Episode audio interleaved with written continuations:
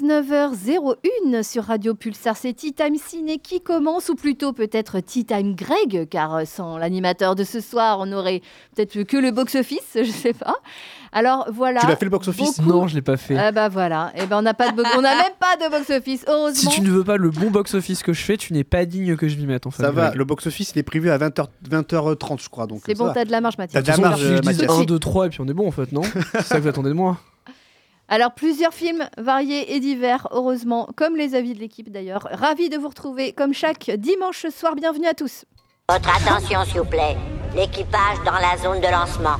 Quant au plaisantin qui m'a fauché mon sonotone, on est tous Morts de rire. Placard, sonnez l'alarme Il a embarqué toutes ses fringues. Maggie, mon petit, ton jeu lui reviendra pas. Placard Je te rappelle, il y a la fausse blonde qui me court sur le haricot. On a oublié son pyjama, Madame Placard? Je dors à poil. On va tous crever. Ladies and gentlemen, ladies and gentlemen, your attention, please. Bienvenue dans Tea Time Ciné. Est-ce que je peux avoir un peu d'eau, si ça ne vous dérange pas? De l'eau. Vous devez prendre une tasse de thé. Excellente idée. Ils font un thé divin. On va tous crever. Très astucieux. Joli cocktail. Splendid. Ça, c'est délicieux. Oh, c'est génial. Ah, je savais bien que ça serait bon. Bon bah alors ça quand même, ça se voit pas tous les jours. Tu permets que je goûte Maintenant il est fier. Allez, on y va. À la bonne heure.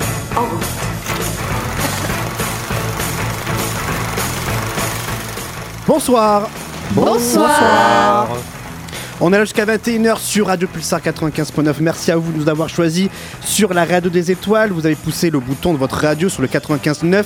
Vous pouvez aussi nous écouter sur le streaming sur le site radio-pulsar.org. Nous sommes là pour parler de cinéma sur les deux heures qui, euh, qui, arrivent. Et il y a un très très grand programme euh, encore pour euh, ce soir. Merci à vous d'être fidèles. Vous pouvez réécouter nos podcasts sur toutes les plateformes de streaming. N'hésitez pas aussi à réagir en même temps que nous sur nos réseaux, le at Tea Time euh, Ciné sur euh, Twitter. Comme ça, vous pourrez en même temps parler et faire de la radio avec nous. Je m'appelle Grégory, je suis très content une nouvelle fois de vous retrouver. Il y a une très charmante équipe en face de moi. Il y a, euh, il y a Jeanne avec nous.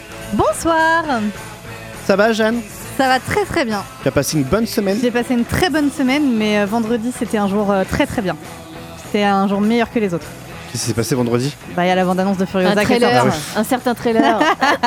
Ah ouais, j'avais oublié ça. Bah oui. j'avais oublié ce dossier. Bien sûr. T'as pas fait de syncope, non Ça va Ah, j'ai, je l'ai regardé bien une quinzaine de fois, je pense. Ah ouais Ah ouais, ouais, ouais. Ah oui, oui, mais euh, moi je suis, euh, je suis hypée. C'est bon, c'est film de l'année l'année prochaine, ça. hein. C'est que tu peux pas rentrer dans le film, hein, normalement, non, à je force sais, de. je ouais. sais. Alors il y a d'une deux déjà l'année prochaine. Non. non, non, non. Il y a aussi Godzilla vs Kong 2 qui Oui. débarque aussi. Non, non, Ça, Ah Mais Godzilla, ça fait déjà trois films que c'est pas bien. hein. ça va être le film de. film de trop. Allez, bonsoir Alice. Salut Greg. ça va Alice? Oui, très bien. T'as passé une bonne semaine toi? Eh bien oui. Voilà. Eh ben écoute, euh, Ah ouais, super ouais. Alice. Dans la joie et la bonne Ouais, humeur. La, la la bonne magie de Noël. quoi. humeur. J'adore, j'adore être avec vous le dimanche soir. Vous mettez une patate. C'est vrai. C'est super agréable. Bonsoir Mathias. Avec plaisir. Salut Greg, ça va? Oui, ça va, merci. Et toi Ça va pas, j'ai pas eu le job que je voulais, euh, je suis fini. là. Oh non. Je suis ruiné. mais, mais, Oh, c'est je vrai suis qu'on- à côté d'Alice ce soir. Ah oui. C'est vrai Donc qu'on ça y l'avait, est. un, vrai. on l'avait un petit peu teasé le fait que t'allais peut-être avoir un nouveau job. On est désolé pour toi, mais euh, tu sauras, Mais c'est- tu c'est- sauras rebondir. Mais oui, c'est parce qu'il il t'attend autre chose d'encore mieux, c'est sûr. Ah Alice, c'est toi qui me dis ça, ça y est, j'ai Eh le sourire aux lèvres. Je euh, pense je peux que- m'endormir tranquille. Je ce pense que ce qui t'attend, c'est la direction du César Castille. euh, Je pense. Pas tout de suite, pas tout de suite. Et en parlant de ça, ben, euh, bonsoir Antoine. Bonsoir Greg, bonsoir à toutes et à tous. Il va comment notre cher directeur du César Castille? Mais ça va très bien ma foi. Euh, Profites-en parce qu'il y, a- il y a la relève à ta droite, hein, donc euh, profites-en. Oui, bon, c'est, c'est- si j'ai pas envie de partir, je partirai pas. hein. bon, ça va, toi, tout va bien? Ouais, ouais, ouais, ça va. Le début décembre, là, le Noël qui commence. Il y a le marché de Noël euh, juste devant le cinéma sur la place. euh, ça, ça grouille de vie. euh, Il y a du vin chaud, de- des bretzels. euh, et des gens qui viennent au cinéma, donc euh, c'est chouette. Pue le vin chaud. Il y a Ah, des mascottes Nutella bon. surtout. Pue la mort. Des mascottes Nutella. Oui, c'est des beignets Nutella quoi. Des beignets Nutella, c'est beau ça. Mais tu es payé par cette organisation pour faire de la publicité ou, euh, Tu veux pas juste dire pâte à tartiner hein? Laisse les euros tranquilles, C'est juste qu'en ce moment, en ce moment, je suis au régime, donc j'ai faim. Bon, ça se voit pas que je suis au régime, mais en ce moment, j'ai faim, donc euh, je pense de voilà. à des choses comme ça, des Des choses très- miam très miam de l'huile de palme, j'adore ça. J'adore ça. Euh, tout va bien au CGR Castille, euh, tout, tout- tout se passe bien. Ben, ça se passe pas trop mal en tout cas, euh, bien. euh, Au niveau rentrée, tout ça. Est-ce que, est que Non, le directeur tout, tout est a brûlé, il y a eu 8 morts. euh, on euh, une, une démission, un suicide. euh, non, non, non, Oh. on n'en est, n'en est pas encore là.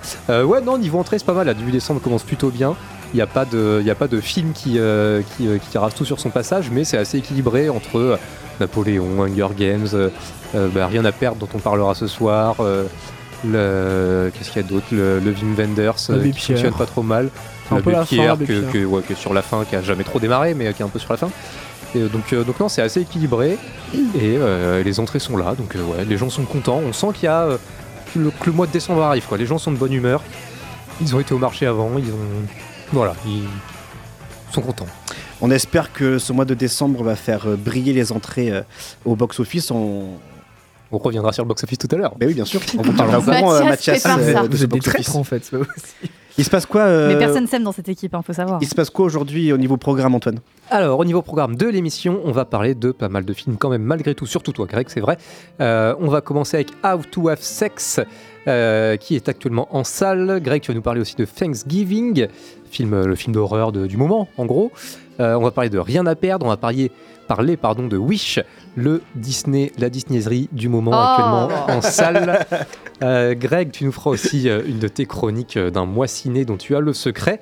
Et, et pour ma part, je, vous, je reviendrai sur un film qui sort mercredi prochain, rapidement, que j'ai vu en avant-première, qui s'appelle Migration, le nouveau bébé des studios Illumination, qui, sort, qui sort mercredi.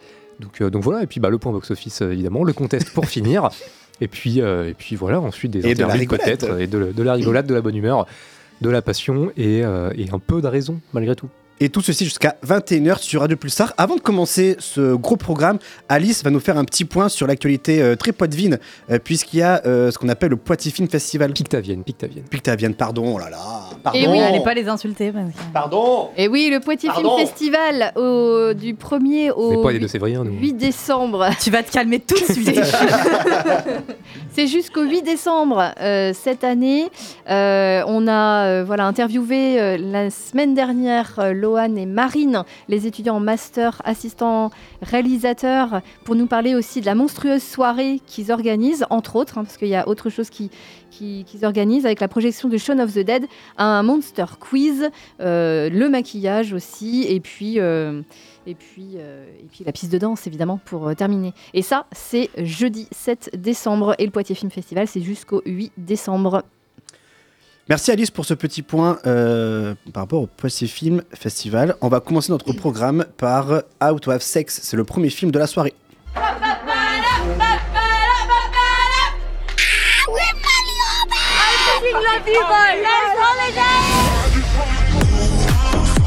Oh my god, you look insane! If you don't get laid on this holiday, then you never will. I can't die a virgin! What's your name? Tara. Do you think he's gonna fit? Yeah. We're about to get you lot so fucking horny! That's his back! Tara! Where have you been? Taz.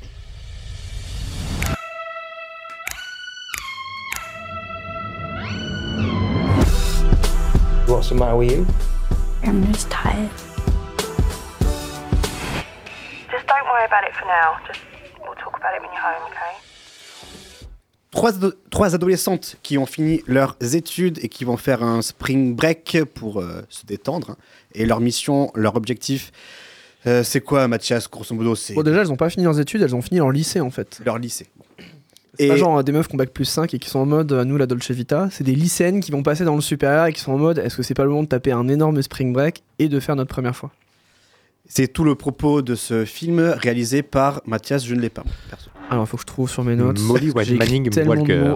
Euh, Très bien. Tout à fait, c'était son premier long métrage et il a reçu à Cannes en 2023 le prix Un certain regard, ce qui a, ce qui a donné la motivation à plein de gens. euh, nous, ce sera peut-être le cas d'ailleurs, de dire que c'était un peu l'une des pépites cannoises en fait de l'année. Oui, oui, oui, effectivement, c'est une bonne surprise. euh, en J'en ai pas cas. entendu parler.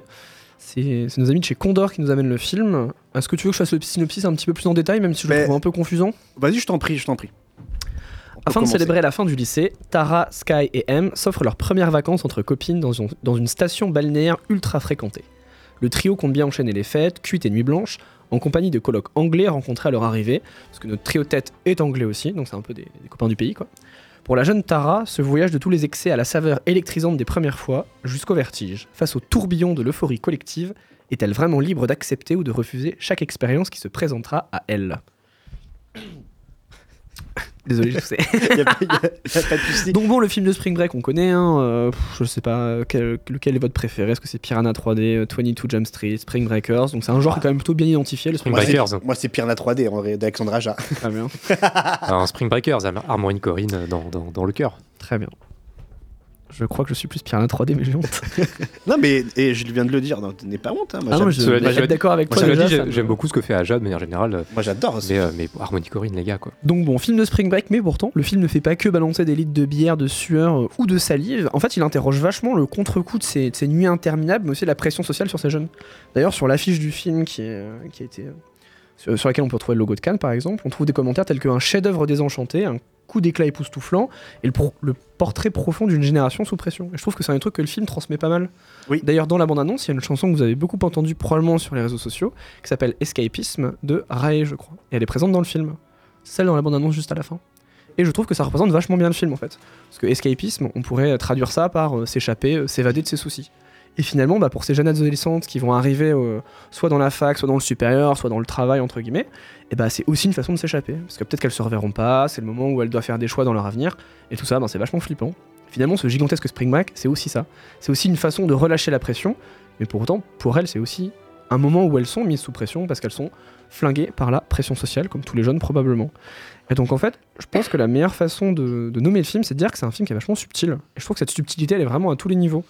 Euh, le film parvient à fournir un propos super construit sur plein de concepts comme le consentement, euh, le viol, mais aussi les témoins, ceux qui n'ont rien dit et rien fait. Ouais, cette chanson, elle est très bien d'ailleurs. Les gens qui savaient. En fait, Out of Sex, c'est un peu ça. C'est un peu le manuel qui explique la culture du viol à l'époque. euh, J'ai envie de dire à l'époque TikTok pour être un gros boomer. Mais à l'époque, en fait, de ces gens qui ont 20 piges. Et je trouve que c'est super intéressant. La première force du film, pour moi, c'est le casting. Dans le rôle principal, donc Tara, adolescente hyper pétillante, on trouve Mia McKenna Bruce. On va retrouver également Lara Pick dans le rôle de Sky, qui elle qui est une ado, je pense qu'on pourrait caractériser par le fait qu'elle met pas mal la pression à ses potes. En fait, le but de ces trois filles, qui sont toutes les trois vierges, c'est d'avoir une relation sexuelle pour leur spring break. C'est vraiment genre le but. Le but, c'est genre une cuite et coucher avec quelqu'un. Et le rôle de Sky, c'est vraiment celui de mettre la pression à ses potes en mode il te plaît ce mec, en vrai il pourrait se passer un truc, tu crois, t'es sûr, tu veux pas y aller, etc. Et c'est elle qui met particulièrement la pression à Tara. Et enfin, pour compléter ce trio de super nanas, j'ai envie de dire, on retrouve l'adorable M, jouée par Enva Lewis, qui est un peu la pote lesbienne bienveillante qui, elle, Dieu merci, sait ce qu'est le consentement. Sinon, bon, à part ça, en termes de mise en scène, c'est de la bombe, hein, parce que, que je retrouve le nom de Molly Manning Walker, c'est une ancienne chef-op et scénariste. Donc, euh, enfin, je veux dire, c'est carré, on pouvait s'y attendre. Donc, euh, on a le droit à des cadres qui sont assez fermés quand on est dans des moments de soirée euh, bien dévergondés. Et à l'inverse, parfois, le cadre s'ouvre. Par exemple, sur ce moment dans les rues grecques qui sont complètement dévastées après le passage des Spring Breakers. Donc, je trouve que là-dessus, bon, bah, c'est incritiquable. Le seul petit bémol, et je crois qu'on sera peut-être d'accord avec ça, Greg, c'est que je trouve que le film s'articule vachement autour d'un événement qui va se passer, qui est archi setup dans tous les sens, et une fois qu'il est passé, on est un peu dans l'après. On se rend compte que ça y est, il a tiré sa cartouche, et on le regarde un peu en mode, bon maintenant Loulou, tu peux m'amener à la fin, puisque j'ai compris où tu voulais, où tu voulais venir.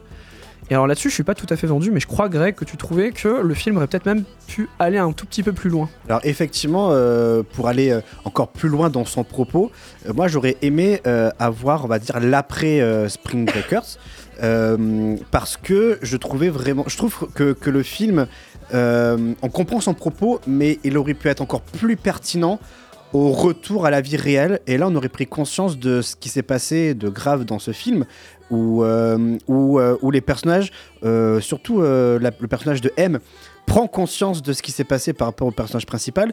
Et donc, il y a cette prise de conscience qui est vraiment nécessaire. Et je pense que pour cette génération de TikTok, comme tu disais, c'est important qu'on ait le après, pas le avant-pendant. Mais surtout pour le après, en termes de prévention, à à savoir que, ok, il s'est passé ça, maintenant qu'est-ce qu'on fait? Je pense que en fait, l'ambition du film, ou peut-être sa contrainte, c'est que justement c'est un film de Spring Break et que ce serait un peu trahir la promesse que de dire ok maintenant on va vous parler de l'après post Spring Break. Le début du film c'est le moment où elles sortent de l'avion et elles veulent se, et elles veulent s'enquiller des shots de tequila Mhm. et la fin du film c'est l'aéroport et on rentre à la maison. Et je pense que le film évolue vraiment dans cette contrainte de je sais que je pourrais en dire plus. Je pourrais dire ce qui est venu avant. Je pourrais dire, bon, moi, elles ont la pression de leurs études, c'est des bonnes élèves, des moyennes élèves, des mauvaises élèves. Ils pourraient parler de l'après et dire, ok, bon, ben, c'est ça les conséquences. Mais il s'impose ce cadre en disant, non, c'est un film de Spring Break. Ok, il est déguisé, en fait, il parle de plein d'autres choses que de Spring Break, mais c'est un film de Spring Break. On n'a pas le droit de parler de ce qu'il y a avant ni après. C'est un peu hors des règles, en fait. Oui, euh, tu, as raison, mais moi, ça m'a quand même frustré euh, d'arriver à la fin de ce film et de se dire, mais c'est à ce moment-là que ça m'intéresse, justement. Comment est-ce que les personnages vont réagir? C'est ça, en fait, qui m'intéresse. Parce que, comme tu le disais, euh, le film touche sa- son ultime cartouche au bout de 1h20. Et après, il reste bien 15 minutes à. T'as un peu de Reddit quand même sur certaines scènes où euh, bon ben tu vois un personnage qui chiale et tu comprends pourquoi, tu vois ses potes qui sont en mode mais pourquoi tu chiales? Et tu vois ça une fois, puis deux fois, puis deux fois et demi Voilà. et tu te dis bon je crois que j'ai compris là où, il- où on m'emmenait quoi. avec, comme tu le disais, ces cadres très serrés sur ces personnages-là, parfois au ralenti. Donc on comprend que le, per- le- le- le- la personnage principale euh, a, euh, a des, a- se questionne beaucoup sur elle-même. Pourquoi, enfin, qu'est-ce qui s'est passé? Pourquoi, est-ce- pourquoi est-ce qu'il s'est passé ça- ce- ce- cet événement? Pourquoi? Et ok, on comprend, il n'y a pas de souci. Donc euh, le film nous montre ça. Ok, mais moi, ce que je veux comprendre, c'est qu'est-ce qui se passe après pour elle et pour ses potes parce que euh, il y a une pote qui est un peu en mode euh, Waouh, on fait la fête, pas de souci, et il y en a une autre qui a pris conscience de ce qui s'est passé. Et c'est là où en fait il y a tout un schéma psychologique avec le témoin, pas témoin, euh, le- les, les personnes qui réagissent face à un événement dramatique. Et, et le film s'arrête là. Il est vraiment, Ouais, mais il est non, vraiment bien foutu ce truc de elles sont C'est- trois. C'est dommage, c'est dommage. Ouais, je vois ce que tu veux dire. Je pense que je suis pas d'accord mais je vois ce que tu veux dire. Mais euh, du coup, le schéma des trois, c'est. euh, Le schéma des trois il fonctionne super bien. Eh T'en ben, as bah- une qui est envoyée au casse-pipe, t'as à côté sa pote pression sociale en mode mais si c'est trop bien de coucher avec des gens, vas-y, euh, t'inquiète pas. Et de l'autre côté, y a sa pote en mode mais en fait, enfin, tu voulais ou tu voulais pas, enfin ça s'est passé comment et Ouais. tout? T'es sûr que ça va? Parce que Je coup, trouve que ça, c'est ça le- fonctionne vach- vachement bien, ouais. Parce que c'est le schéma habituel de, de ce genre de traumatisme, à savoir- à savoir la victime. Après, tu as les, les témoins et tu as les agresseurs, grosso modo. Et euh, finalement, elles se retrouvent un peu. euh, elles ont un peu ces- ce rôle-là, les deux, euh, les, les, les, les, les- les deux potes. Euh, on, on parle donc des, des personnages principaux féminins, mais on, parle aussi- on peut parler aussi des personnages principaux masculins, principaux masculins, pardon. Où là, on a vraiment cette. euh, je pense au personnage euh, du mec blond. euh, qui comprend ce qui s'est passé mais qui ne dit rien. Badger. D'ailleurs, c'est vachement marrant parce C'est que le mec, Badger ouais, le mec s'appelle littéralement Blaireau en fait. Je trouve ça incroyable. Ah ouais, il s'appelle Badger Ouais. Euh, En plus, eh ben- ils sont anglais donc c'est vraiment, il s'appelle Blaireau quoi. Et ben juste, justement, on a ce personnage qui pour moi est le personnage principal masculin le plus important du film parce que le mec sait, il le sait, mais il ne fait rien. Ça reste comme dans une espèce d'ambiguïté où il sait pas, il est pas témoin, mais euh, intuitivement en fait il saisit qu'il se passe un truc et je pense qu'il comprend la nature de ce qui se joue en fait. Parce Et- que c'est lui qui à un moment va, va initier une discussion dans laquelle il va dire ouais c'est vrai que mon pote il craint un peu et tout et on a un peu du mal à le canaliser. Et à ce moment-là, t'es en mode bah oui, mais Loulou, Bah, fais- fais rien truc. fait en fait. Le, le film est frontal et clair sur ce qui s'est passé ou pas? Alors il est clair, mais il est hyper subtil et euh, je pense que si t'as pas les clés, ça peut entraîner un peu de la confusion. Parce qu'en fait, si tu veux, le film a ce message sur le consentement en mode euh, le consentement c'est pas aussi simple que oui ou non, surtout quand t'es avec que des jeunes qui sont gigabourrés qui font un spring break. Parce que c'est un moment où euh, tu peux avoir un personnage qui a envie qu'il se passe un truc à un moment, mais après c'est plus le cas, ou pas dans ces circonstances, ou pas comme ça, ou pas aussi frontalement. Mais en même temps, elle, elle a pas été claire sur un truc, elle a dit qu'elle était plus âgée, elle a laissé entendre qu'elle avait peut-être de l'expérience, mais elle en avait pas. Mm. Et du coup, je pense que, je dirais pas que le film est dans un espèce de confusionnisme, mais je pense qu'il faut quand même les clés pour pas en, en tirer une mauvaise info ou Non, une parce, mauvaise compréhension. parce pense. que justement, tu as, tu as ce personnage. euh, Rappelle-moi le, le- Badger, le blond Non, non, le personnage euh, féminin principal. Je me souviens Ah, euh, Tara? Tara. Tu as Tara qui est vraiment. euh, on, on comprend ses émotions avec ses cadres très rapprochés, ses ralentis, on comprend toute sa culpabilité. Donc, effectivement, le. le, le- Ah oui, là-dessus, le film est clair. Le, film est clair là-dessus. On comprend ce qui s'est, enfin, ce qui s'est passé, c'est quelque chose de grave, et que elle, elle regrette ce qui s'est passé parce qu'elle pensait que ça allait être différent, parce qu'elle pensait que euh, ça n'allait, que ça n'allait pas être aussi euh, gravissime, mais si, ça l'est parce qu'elle a pris conscience au fur et à mesure. D'où le fait que, pour moi, il manque 15 minutes pour comprendre l'après et voir comment Tara évolue dans, dans le- euh, au retour à la réalité avec ses, avec ses deux potes. Et, euh, Et c'est dommage. J'ai une autre question, parce que du coup, moi, j'ai juste vu la bande-annonce euh, quand j'avais été au Dietrich voir, voir Mars Express. Euh, j'ai pas vu le film, mais autre question, est-ce que le film est, est dur, hein, est difficile à encaisser? Parce que du coup, la bande-annonce laisse. euh, Enfin, quand je regarde la bande-annonce, moi je me suis dit, Ouf, oh, ça va être un film Non, il est pas particulièrement dur à encaisser. Alors, À côté d'un consentement, par exemple, consentement, je l'ai vu, j'ai vraiment pris une gifle. Et là, non. C'est aussi, parce que pendant une heure, c'est vraiment un film de Spring Break. Le setup, tu vois vraiment les choses arriver quand même. T'es pas surpris Oui. par ce qui se passe. Et euh, certes, c'est questionné, mais. Enfin, je veux dire, tu vas pas te taper, euh, tu vas pas te taper une scène Gaspard Noé où tu, tu arrêtes de respirer pendant 3 Oui, minutes. non, mais alors voilà. que Gaspard Noé ou euh, enfin euh, que ce soit euh, frontal, visuel ou même euh, psychologiquement. Parce que c'est vrai que moi, Non, tu vas vraiment, pas, quand tu vas pas taper Joaquin Phoenix euh, avec, euh, avec Joséphine, t'inquiète pas. Oui, non, mais psychologiquement, je, dis- je, je leur dis bien, pas, Mhm. pas euh, visuellement ou euh, Je pense que dans les le- séquences. Parce que vraiment, moi, quand j'ai vu la bande-annonce, je me suis dit. Enfin, vraiment, je me suis Ça dit. oh, c'est un, ouais. c'est un- ouais, c'est c'est un film qui est, oui, pas dans le sens dur, dans le sens euh, lourd, pesant, quoi. Euh, où tu sens que ça te, pff, ça te travaille, quoi. Parce que moi, quand j'ai vu la bande-annonce, je me suis dit. Alors, ça a l'air moi vachement aussi, bien, ouais. mais euh, c'est peut-être un peu trop raidasse, quoi. il est pas pesant à ce point, mais t'as cette espèce de sentiment qui plane euh, tout au long de deux tiers du film où tu te dis euh, c'est marrant, je vois que des gens qui s'amusent parce que enfin, c'est un film de Spring Break, et en même temps tu te dis ah, il y a vraiment un truc qui va pas. Et après ça culmine vers un événement évidemment que je pense, enfin je sais même Oui, pas si c'est un spoil à ce niveau-là, On mais enfin, comprend- alors, je pense que dans la bande-annonce, on comprend. ouais, tout le monde comprend. Hum, mais je pense qu'il respire quand même une forme de mal-être, une Il y a forme ten- une d'escapisme. tension quand même Ouais, enfin, ouais. euh, tout au long. du- Mais je comprends ce que veut dire Antoine. En tout cas, il n'est il n'est pas comme ce que tu penses euh, en ayant vu la bonne-annonce, Antoine, ou même euh, Alice. hein. Euh, voilà, il n'est pas aussi pesant euh, que le sujet euh, Qu'il aborde, euh, qui, voilà, qui- dont il aborde, euh, même en termes de. J'ai vu la bonne-annonce après, et j'ai j'ai l'impression que la bonne-annonce est vraiment traitée comme un thriller. En mode, euh, qu'est-ce que pour- pourquoi t'es parti? Qu'est-ce qui s'est passé? Ouais. Voilà, en fait, en, j'ai- en- en ayant vu la bande-annonce après, je me suis dit, bah, si le film avait été vendu comme ça, je ne serais pas allé le voir. Parce que, bon, ben oui, qu'est-ce qui s'est passé? Ben, Je sais pas, il a dû faire un burn-out ou euh, un truc comme ça, je sais Ouais, pas. oh, dans la Mais- bande-annonce, on comprend. Je pense j'ai pas vu le film, mais on comprend Mais- ce qui s'est passé. Mais moi, je- en tout cas, j'ai euh, pas trop compris euh, dans la bande-annonce, en tout cas. Mais euh, non, en tout cas, le film n'est pas aussi lourd euh, Ouais, que ce que décrit la bande-annonce. Donc oui, pour moi, c'est plutôt une, une chouette réussite. J'ai quand même, j'aimais quand même quelques réserves sur la fin. Je, je- pense que le film aurait pu aller au bout de son, au bout de son propos et vraiment aborder euh, euh, tout ce qui est question euh, victime, agresseur, témoin et vraiment aller au bout, du- au, bout de ce processus qui est quand même important pour ce genre d'événement. Et voilà, c'est- en termes de prévention, c'est quand même, quand, même, quand même quelque chose d'important pour, pour les jeunes d'aujourd'hui. Tu vois, je pense qu'un un compromis qu'ils auraient pu faire, c'était une fin un peu alternative en mode fin de Spring Break, tout le monde se rend compte, enfin, commence à se rendre compte que c'est un peu gravissime ce qui lui est arrivé. Et euh, la nana refuse de partir en fait. Elle est en mode, bah gros, je monte pas dans l'avion parce que je suis tétanisé. Je pense à un truc comme ça. Un truc vraiment en mode, on sort un peu du cadre. C'est un film de Spring Break, on sort pas du Spring Break, mais on peut quand même faire un peu l'après, tu vois. Ce moment où tous les Spring Breakers sont partis, sont cassés parce que c'est la fin des vacances, et elle, elle reste là. Je pense que ça aurait été une bonne métaphore du fait que tout le monde est passé à autre chose, mais elle, elle se souvient en fait de ce qui lui est arrivé. Et qu'elle peut pas passer à autre chose comme ça. Peut-être, on ne connaît pas scénariste. mais, Voilà. euh, mais, On le, va envoyer un message à Molly, on va lui dire écoutez, on a une fin alternative pour le film à proposer, c'est super. mais, euh, mais le film, voilà, le produit en lui-même est, euh, est, est de, est, est très bien fait. C'est très bien pour, pour les jeunes d'aujourd'hui, pour tout ce qui est, euh, euh, bah, en tout cas, autour de ce questionnement, de- autour de ces questions. Allez le voir. C'est euh, un très bon film. On, on vous le conseille. Il a le label TTC, label Titam Ciné. Prochain film? Ça vous intéresse euh, Thanksgiving, ça vous intéresse? Non, j'aime Non. pas les films Si. d'horreur. Salut Eh ben allez, allez. Avec Docteur Mamour. Dr Mamour, bien sûr. Euh, le, c'est de- le dernier film de Ellie euh, Ross, c'est Thanksgiving. On s'écoute la bonne annonce. J'aimais vraiment cette ville. Jusqu'à cette horrible soirée. J'en ai marre de faire semblant que tout est normal alors que c'est faux.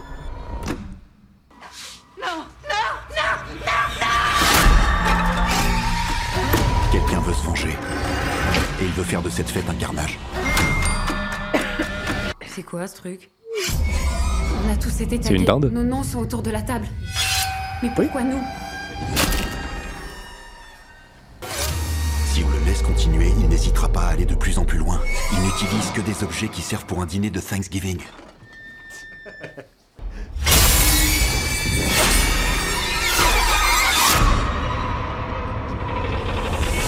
Je crois bien que nous allons passer un très bon Thanksgiving. Bon appétit. Et c'est ça en quoi le film est génial, c'est le concept de, de Thanksgiving. Euh, le dernier film de euh, Ellie euh, Ross, après deux films en dessous de ce qu'il nous a proposé euh, au tout début de sa carrière, avec Death Wish, c'est le film avec euh, Bruce Willis, et La prophétie de l'horloge, un film familial avec euh, Jack Black, qui étaient deux films euh, assez, euh, assez, assez- assez médiocres. hein. Euh, Ah, il re- avait fait une petite comédie familiale. euh, Oui, Enfin, pas comédie, mais en mode f- de, de- des films tels que Jumanji, tels que Jumanji de 80. euh, Oui, tard l'époque, voilà, de, de, de Robin Williams. Ouais, donc il s'était euh, lancé là-dedans, c'était pas, pas terrible, c'était pas bien fait parce que lui, ce qui l'intéresse et ce qui le caractérise le mieux, c'est les films euh, d'horreur. Euh, donc il revient vraiment à ses premiers amours avec ce, Thank- ce Thanksgiving.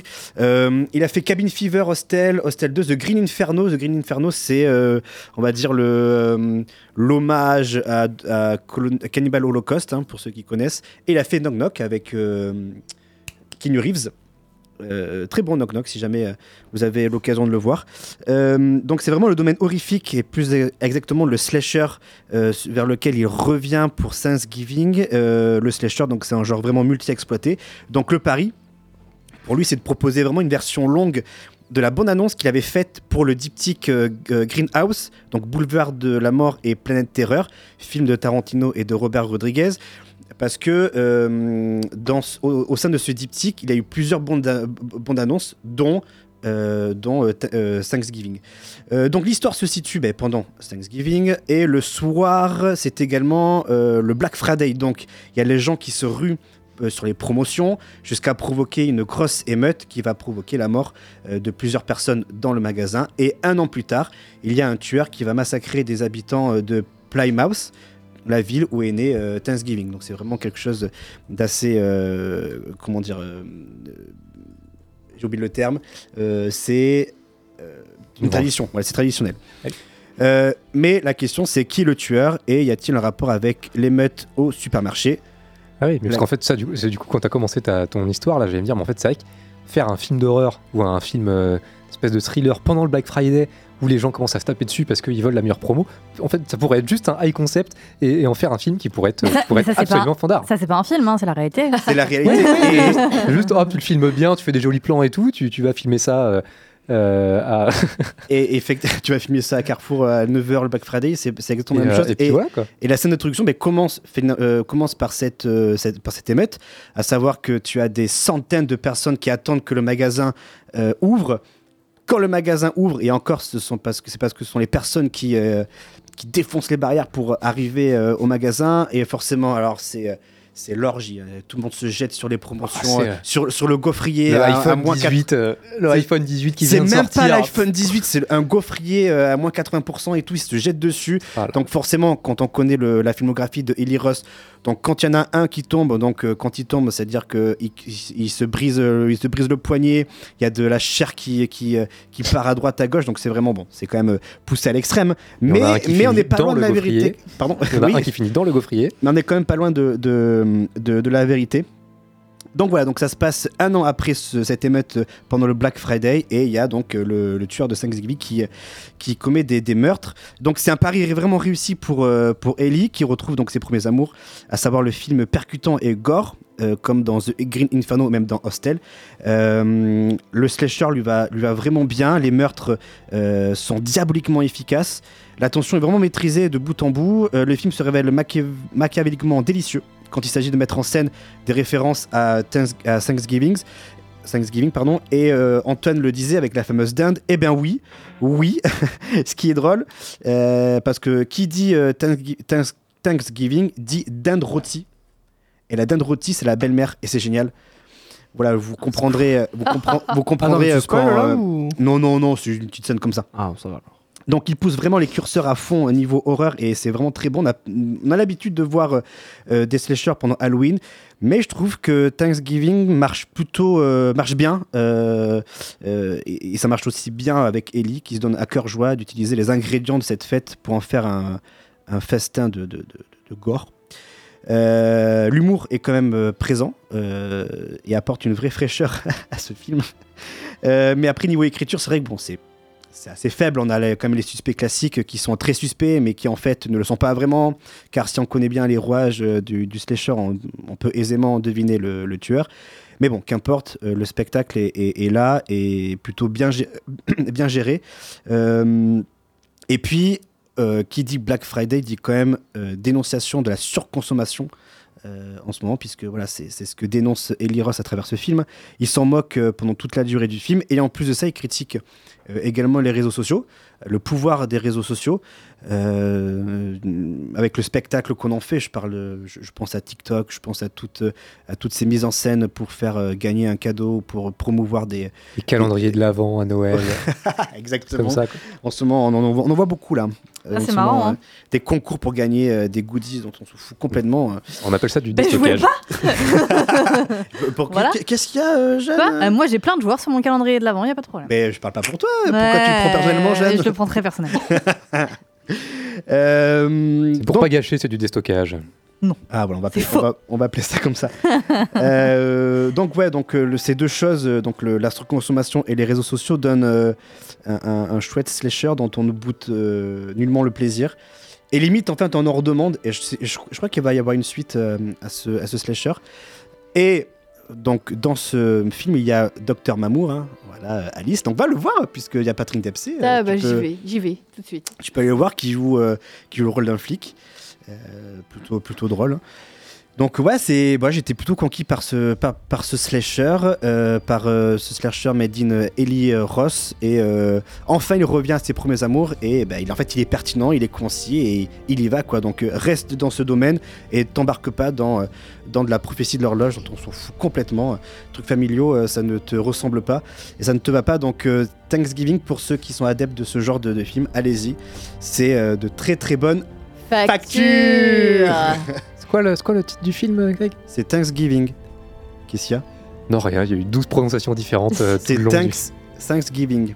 C'est dur à dire. Ouais, the, c'est Thanksgiving. the. Il est pas ouf cet anglais pour un mec qui a un t-shirt Los Angeles, non Vous trouvez pas Et moi je trouve que Thanksgiving ça fait, ça fait peut-être un peu penser au slasher un peu teen movie, euh, style Souviens-toi l'été dernier Oui, c'est ou ça. euh, Urban Legend, des trucs comme ça, ça fait penser Ouais, ouais, non ça fait clairement ouais, penser à ça, fait puisqu'après, penser voilà, dans le film, on suit une bande d'ados à ça. Ouais. qui euh, étaient là pendant l'émeute du Black Friday. Donc, Vive ouais, les donc, années euh, 90. voilà, donc après, il se passe plein de choses et. euh, Ouais, les, les ingrédients de, de, de- de ce banquet sont là et on voit tout. euh, Enfin, bah, bref. Un peu plus gore peut-être parce que. Un peu plus gore, oui. Non, mais c'est gore. Attention, Ouais, il y, a- y comme des scènes qui Parce sont, que- euh, qui sont assez, assez sanglantes. Voilà, allez le voir si jamais vous êtes friand de ce genre de film. Jeanne Oui.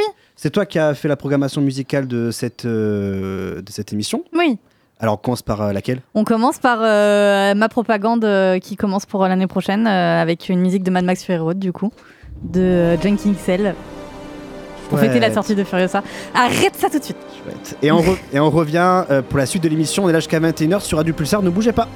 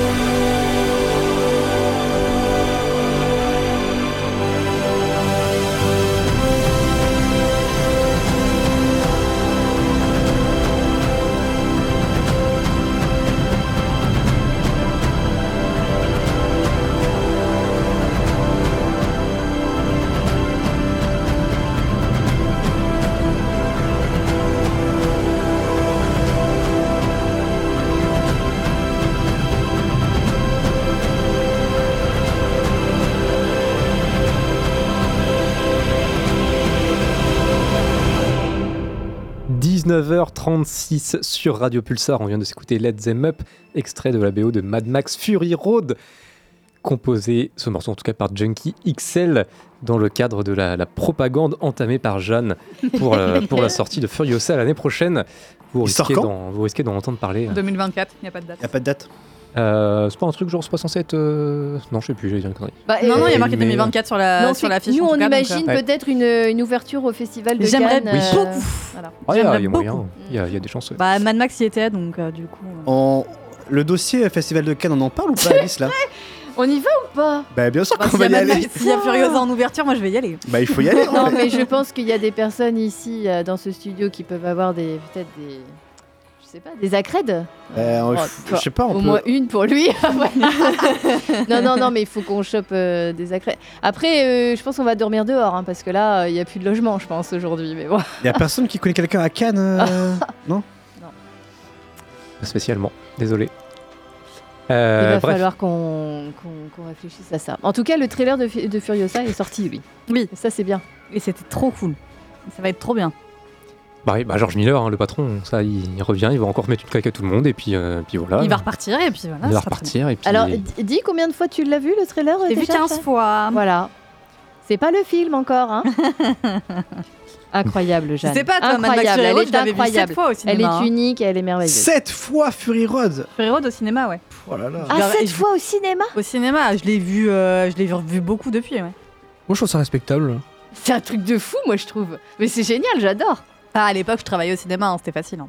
Ouais, mais même. Est-ce que vous avez l'habitude de revoir des films comme ça là? Eh ben, J'ai vu 60 fois Promaré. Et en vrai, combien de fois? Vraiment, euh, je pense une soixantaine à peu près, ouais. Non mais au cinéma je parle. Ah, je l'ai vu genre 3 ou 4 fois en salle. Et après, genre, euh, je l'ai sur mon ordi, je le mate. euh, je crois que je le mate, genre. Il y a eu une période où vraiment je le matais deux fois par semaine. Et toi Antoine, le film que t'as Ah la le film vache que t'as que t'as plus suivi au cinéma? Euh, honnêtement, je suis pas trop du genre à retourner voir les films. Je sais que euh, je me souviens euh, que j'avais que j'avais été revoir dès le lendemain Les Enfants Loups à Miyuki à sa sortie. Je l'avais vu et dès le Propagande lendemain, Eurozone. dès le lendemain, j'y j'y étais retourné. J'avais dû refaire ça pour j'ai dû refaire ça pour deux trois films depuis, mais je saurais même plus forcément trop les reciter là comme ça. Je suis pas trop du genre à aller 5 6 fois au cinéma. Et euh, J'ai fait ça avec La La Land aussi, hein. je l'ai vu beaucoup au cinéma, j'ai dû le voir 5 ou 6 fois. Ah ouais? Ouais. Ah, quand même? Ouais. Et toi Alice? C'est a un, un film bon débat, ça. hein, de- Ouais, il y a un si on que- revoit des films, que ce soit au cinéma ou, en, ou, ou pas. Euh, non, moi, je vais rarement euh, revoir les cinémas en salle. Et ça remonte, je pense que Titanic, je l'ai vu trois fois, je crois, quand même, à l'époque. et- J'étais amoureuse de Leonardo et c'était euh, la c'était bonne époque. inconsolable. Oh là, J'étais une- opinion qui a, qui a vieilli Et- aussi bien que du lait, donc. et et, et j'ai peut-être vu d'autres films avec Léo d'ailleurs euh, plusieurs fois. Et mais il y a tellement de films que j'arrive pas trop à les revoir après. euh. C'est vrai que je revois, je revois assez peu les films aussi. Juste, alors après, sinon, bon, les grands classiques, euh, Si, là, après, je l'ai oui. pas encore fait cette année, je sais pas si je le ferai, mais bon, les, les Harry Potter, j'ai dû les regarder euh, Oui. huit fois à Noël. Et euh, sinon, le film que j'ai le plus vu, ça, j'en suis à peu près certain, j'ai dû le voir en tout. Pour le une- Astérix une Obélix Mission Cléopâtre qui arrive en bombe là. Euh, alors c'est vrai qu'on avait le DVD à la maison quand j'étais petit, j'ai dû le voir pas mal de fois. Mais non, celui que j'ai dû voir le plus, que j'ai dû voir peut-être une trentaine de fois euh, euh, facilement, c'est 500 jours ensemble. Bah, vous savez quoi, on garde cette petite euh, discussion pour tout à l'heure. euh, le nombre euh, de films qu'on voit euh, voilà, le plus souvent. Enfin, le film qu'on voit le plus souvent. On va parler de. Oui, Alice? Et on embrasse Milady et Maxime qui nous écoutent. Des bisous Bisous. Des bisous. Vous revenez quand vous voulez. Hein. Oui. Bah revenez. Même par Skype. Hein, Revenez tout de vous, suite. Vous, nous appelez par Bientôt. Skype avec grand plaisir. Vous nous hein, mais euh, vous nous manquez quoi. Allez, rien à perdre. Alors, euh, je vous présente euh, Sylvie. Son fils a été placé six mois le temps d'une enquête. Peut-être tu peux nous en parler un petit peu. euh. C'est un principe de précaution. Une mère absente, un mineur blessé, ils ont peur de passer à côté d'un enfant maltraité. Qui a fait le signalement La police. Ou l'hôpital. Et vous, vous verrez le juge dans 15 jours. Il ira où pendant 15 jours Il ira dans un foyer. Mais non, il ira pas dans un foyer, vous êtes malade, vous ou quoi Faut que tu lâches prise. Ils voudront rien savoir de toute façon. Il va pas bien, j'ai besoin de le voir, je le vois quand Ce qu'on fait, c'est pour vous, c'est dans votre intérêt. À vous de voir quel combat vous voulez mener. Contre eux ou pour votre fils. Delphine euh, Deloger nous euh, donne son film Rien à perdre avec Virginie Ifira. euh, en maman complètement abasourdie par ce qui lui, par ce qui lui, par, ce qui se passe par rapport à son fils. Car oui, elle joue Sylvie, une maman qui travaille de nuit. dont la vie est paisible et routinière. Son grand, euh, son grand ado s'occupe du petit frère en son absence pendant qu'elle travaille. Elle les amène à l'école, elle joue avec eux, une vie normale. Mais un jour, elle, elle se voit retirer la garde de son fils de 8 ans, car celui-ci s'est brûlé en faisant des frites à 3h du matin. Et elle se retrouve dans une spirale infernale euh, dont elle essaiera de sortir par, euh, par tous les moyens. Voilà euh, ce dont parle le film. Ouais, il s'est juste tapé une fonce dalle, une fonce dalle nocturne classique. Il a voulu se faire des frites, quoi.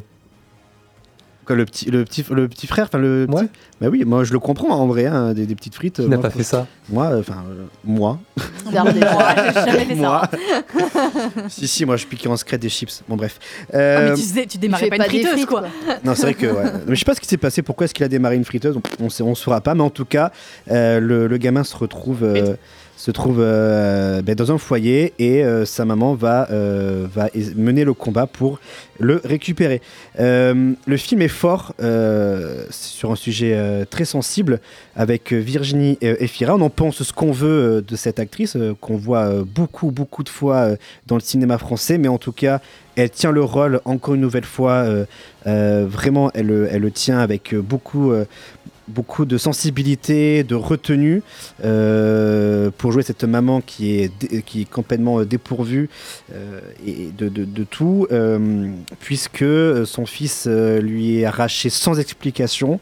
Euh, sur un malentendu avec euh, c'est vraiment sur euh, c'est vraiment sur un malheureux concours de circonstances vraiment hein, parce que quand Mais qui sait qui c'est enfin, Alors, ce qui se passe, Au niveau du contexte, Alors, le- expliqué comment ça a été dénoncé? Bien sûr, donc l'enfant va à l'hôpital et donc c'est la ah oui, police ou l'hôpital qui a donc dénoncé, euh, dénoncé euh, ces faits-là. Euh, donc on, on lui arrache sans explication et, et le film voilà se trouve du côté donc de la maman. On comprend que il n'y a pas forcément de maltraitance envers cet enfant, c'est juste ben, un enfant qui s'est levé à 3h du matin, qui a voulu faire des frites, et voilà, donc par un malheureux concours de circonstances se retrouve en foyer. Euh, donc il y a cette incompréhension autour de cette, euh, de cette injustice. Euh, et puis voilà, c'est on, suit un peu les rouages de cette administration un peu un peu inhumaine, un peu euh, euh, un peu apathique, qui ne comprend pas vraiment, qui ne cherche pas à comprendre la vie ou, ou, la, vie de la maman, qui, qui n'essaie pas de de- de- de- d'essayer de, trouver un juste milieu entre le bien et le mal. C'est c'est montré par avec avec une discussion euh, avec euh, l'assistance sociale qui où il y a une séquence avec l'assistance sociale où en fait elle cherche elle cherche euh, de la petite bête pour vraiment trouver le point négatif euh, de la maman, le, ses défauts et, et non pas ses qualités en tant que, en tant que mère. Euh, et voilà, donc Delphine Deloger nous montre vraiment que ben, parfois euh, ben, ça marche pas, hein, cette euh, la- la- la- la- l'ASE, donc euh, l'aide sociale à de l'enfance, voilà, l'ASE, pardon, l'ASE. Euh, voilà, donc il n'y a pas beaucoup d'humanité, en tout cas, elle ne dépeint pas une grande humanité dans, dans, dans l'ASE. Euh, Il y a plutôt humanité autour de la maman, dans sa vie professionnelle, je pense à une, dans l'entreprise où elle ne doit voir son gamin que le mercredi, donc elle s'arrange avec ses collègues pour euh, que le mercredi elle puisse euh, l'avoir de libre. Et donc ses, collègues, ses collègues pardon, euh, font des roulements pour qu'elle puisse donc avoir le mercredi de libre. Donc il y a une certaine humanité qu'elle dépeint dans, euh, autour, euh, euh, dans, l'entourage de, de- la maman. Euh, et après voilà elle, brosse aussi euh, une, administration euh, un portrait de l'administration absurde complètement. Euh, je pense par exemple à la coupe de cheveux que le gamin a euh, comme quoi il est complètement laissé livre- li- livré à lui-même. Parce que dans plusieurs semaines durant elle ne le voit pas et euh, on comprend que le gamin est un peu laissé, euh, laissé, laissé sur le côté. Et puis voilà, il y a toute une psychologie euh, avec l'enfant, on comprend sa colère, on comprend son incompréhension. Il essaie de, de, de- à tout prix de revenir auprès de sa mère. Donc ouais, c'est vraiment un sujet sensible et vraiment rien à perdre. le, le dépeint avec, avec brio. Et la question qu'on se pose, c'est est-ce qu'il il y a un déni euh, de Sylvie, donc la maman, ou est-ce que c'est, euh, est-ce qu'il y a une absurdité au niveau de l'administration? C'est ce que le, film se pose comme question tout au long de sa durée. Et puis voilà, la fin, euh, la fin répond, euh, répond, à, répond à cette question, et c'est plutôt une, une, jolie fin entre gros guillemets, mais qui résout en tout cas le, les problèmes de, de, de Sylvie. Voilà, donc le film ensuite. Commence à, parler de la psychologie de la maman, on, la voit descendre en enfer, elle commence à devenir complètement folle. Et, euh, grâce au jeu de Virginie Fira, qu'encore une fois, hein, on peut la critiquer ou pas, mais grâce au jeu de Virginie Fira, elle nous fait ressentir toutes ces émotions. Elle a une palette, euh, palette euh, d'émotions dans son visage qui fait que oui, ben oui, c'est dur et elle nous, elle nous le fait, nous le fait re- ressentir. Est-ce que c'est une critique de dire d'un acteur ou d'une actrice que on le voit partout Parce qu'en en réalité, Virginie Fira, euh, c'est une super actrice. Alors, je pense qu'on l'a tous apprécié dans diverses productions. Je pense à Adieu les cons, par exemple, de Dupontel, où elle était géniale. Moi, je pense que tout le monde, tout le sûr. monde est ok pour dire que Virginie Fira, c'est une super actrice. Alors moi, je- mais euh, je pense pas que ce soit euh, Moi, je euh, lui euh, ce fait que on la, on la voit quand même pas mal et certains acteurs. Enfin, je pense qu'en général, les acteurs quand ils sont trop visibles. Parfois, oui, il y a une lassitude. Je pense à Jennifer Lawrence, par exemple, où euh, il y a un moment aux États-Unis où je crois que c'était en 2018, elle avait enchaîné genre quatre trucs qui n'avaient pas trop marché. Les gens la voyaient partout euh, dans l'époque post-Hunger Games. Elle a pris une pause, elle est revenue pour Don't Look Up, ça a cartonné. Bon, bah, parfois, faut, faut se mettre un peu en retrait, ouais. Non, non, mais euh, en tout cas, moi, ça ne, me dérange pas d'avoir euh, cette redondance au niveau des acteurs ou actrices. Là, elle tient le rôle, donc bah, si elle tient le rôle, eh ben écoute, elle tient le rôle. Moi, je voulais savoir par rapport à ce film, quand même, qui a l'air de critiquer euh, ouvertement euh, les, euh, les travailleurs sociaux, si c'était quand même justifié, si c'était un peu nuancé, parce que moi, enfin, voilà, personnellement, j'ai des collègues travailleurs sociaux, je pense qu'ils vont aller voir ce film, ils vont être dégoûtés, quoi. Parce que si c'est Est-ce que c'est vraiment, est-ce que c'est vraiment les travailleurs sociaux qui sont critiqués ou la lourdeur de l'administration et de l'administratif qui va avec? C'est la lourdeur de la paperasse administrative qui est critiquée, hein, parce que finalement, on se retrouve du point de vue aussi donc, de ces travailleurs sociaux qui ne font que ce qu'on lui, leur demande de faire en Ouais. termes de, de- de procédure. Après, je trouve ça. Enfin, je sais pas, du coup, je connais pas euh, leur métier euh, et peut-être je leur demanderai, c'est intéressant. Parce que un gamin qui. où il y a juste cette séquence-là qui arrive, qui soit direct placé en foyer. Mm. Alors là, je sais, je, je sais pas, je suis pas sûre de la véracité du truc, mais enfin, je pense qu'il y a un suivi, un contrôle il y a, il y a derrière, mais qu'il soit tout de suite placé en foyer, je sais pas. Et mais euh, je, voilà, je, mais après, voilà, c'est difficile quoi pour euh, de, de voir euh, à chaque fois ces, ces films là où oui, il y a une lourdeur et tout, mais après. euh, euh, voilà, il y a une critique. euh, tout, Et puis c'est c'est tout le aussi du coup sur un sujet pénible, quand quoi. même très sensible où euh, bon euh, le- on, fait, on fait pas n'importe quoi quoi. C'est Oui, oui, là sensible tout- aussi. toute l'atrocité Je de dis ce pas film. qu'il faut pas suivre euh, le, le- le truc, hein. enfin tu vois, voilà, évidemment, et heureusement qu'ils sont là, et heureusement qu'il y a des suivis, euh, parce qu'il y a des trucs horribles qui se passent, et ça, ça peut commencer effectivement par un, un petit truc, et puis après ça peut, il peut y avoir des escalades. Mais C'est- bon, C'est qu'en fait, je pense que le film critique le fait qu'il n'y ait pas de nuance, euh, ne, que ces travailleurs sociaux ne cherchent pas à nuancer euh, ce qu'ils voient.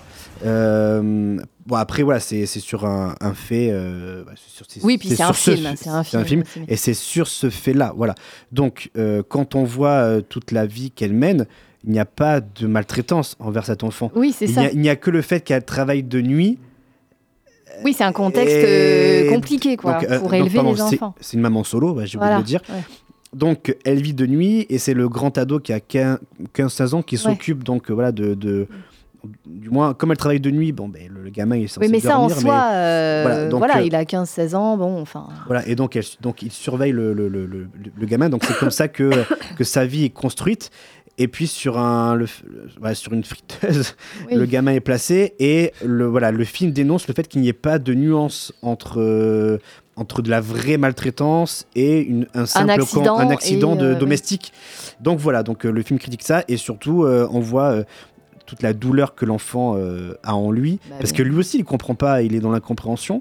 C'est horrible. Euh, et après, bon, ils mettent en place, euh, enfin, ils discutent de tout un tas de, de termes psychologiques, de théories psychologiques dans le film qui est tout aussi intéressant, hein, bien sûr. Mais L'arrachement La- doit être terrible. Voilà, et donc, ouais. Mais- donc c'est, un film qui, qui, qui nuance, hein, parce que euh, on voit la souffrance aussi des travailleurs sociaux qui ne font que euh, bah, rempli- cocher les cases de leur procédure administrative et sans nuance.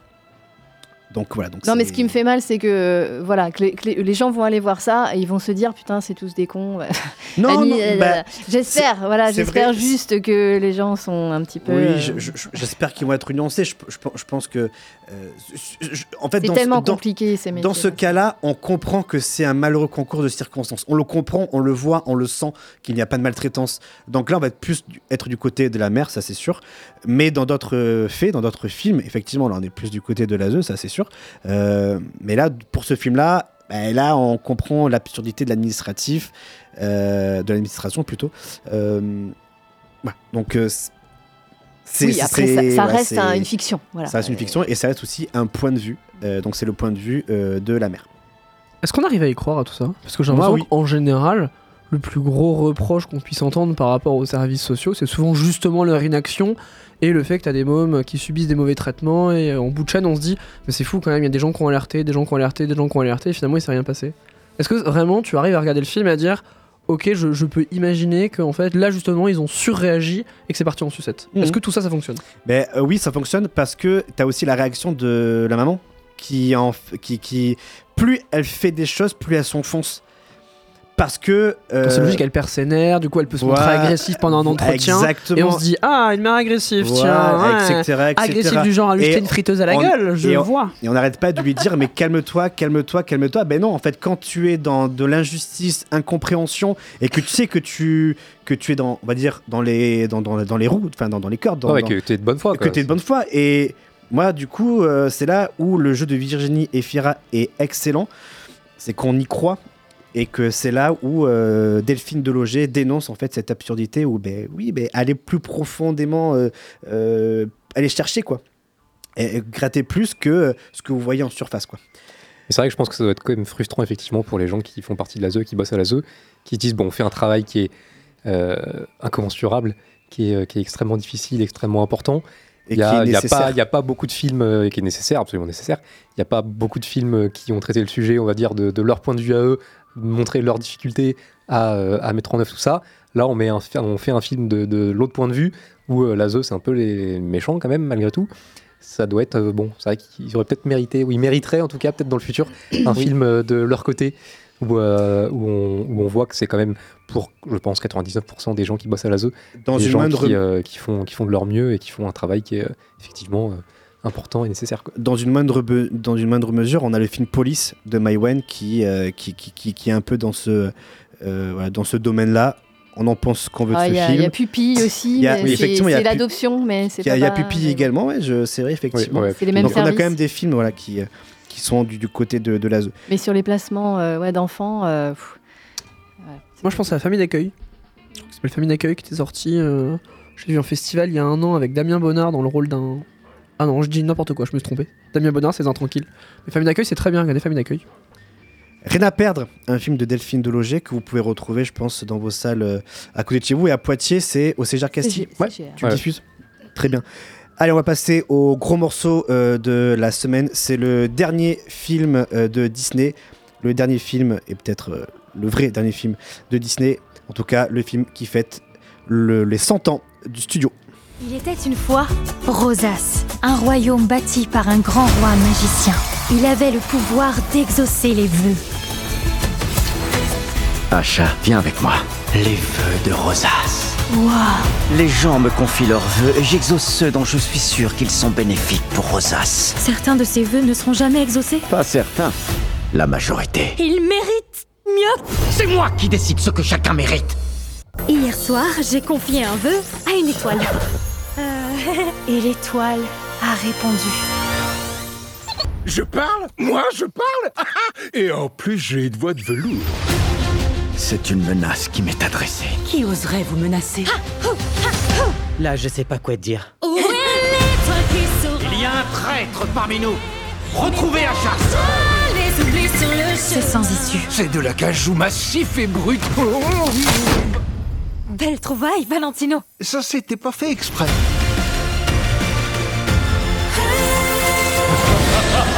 J'ai commencé. Je dois terminer.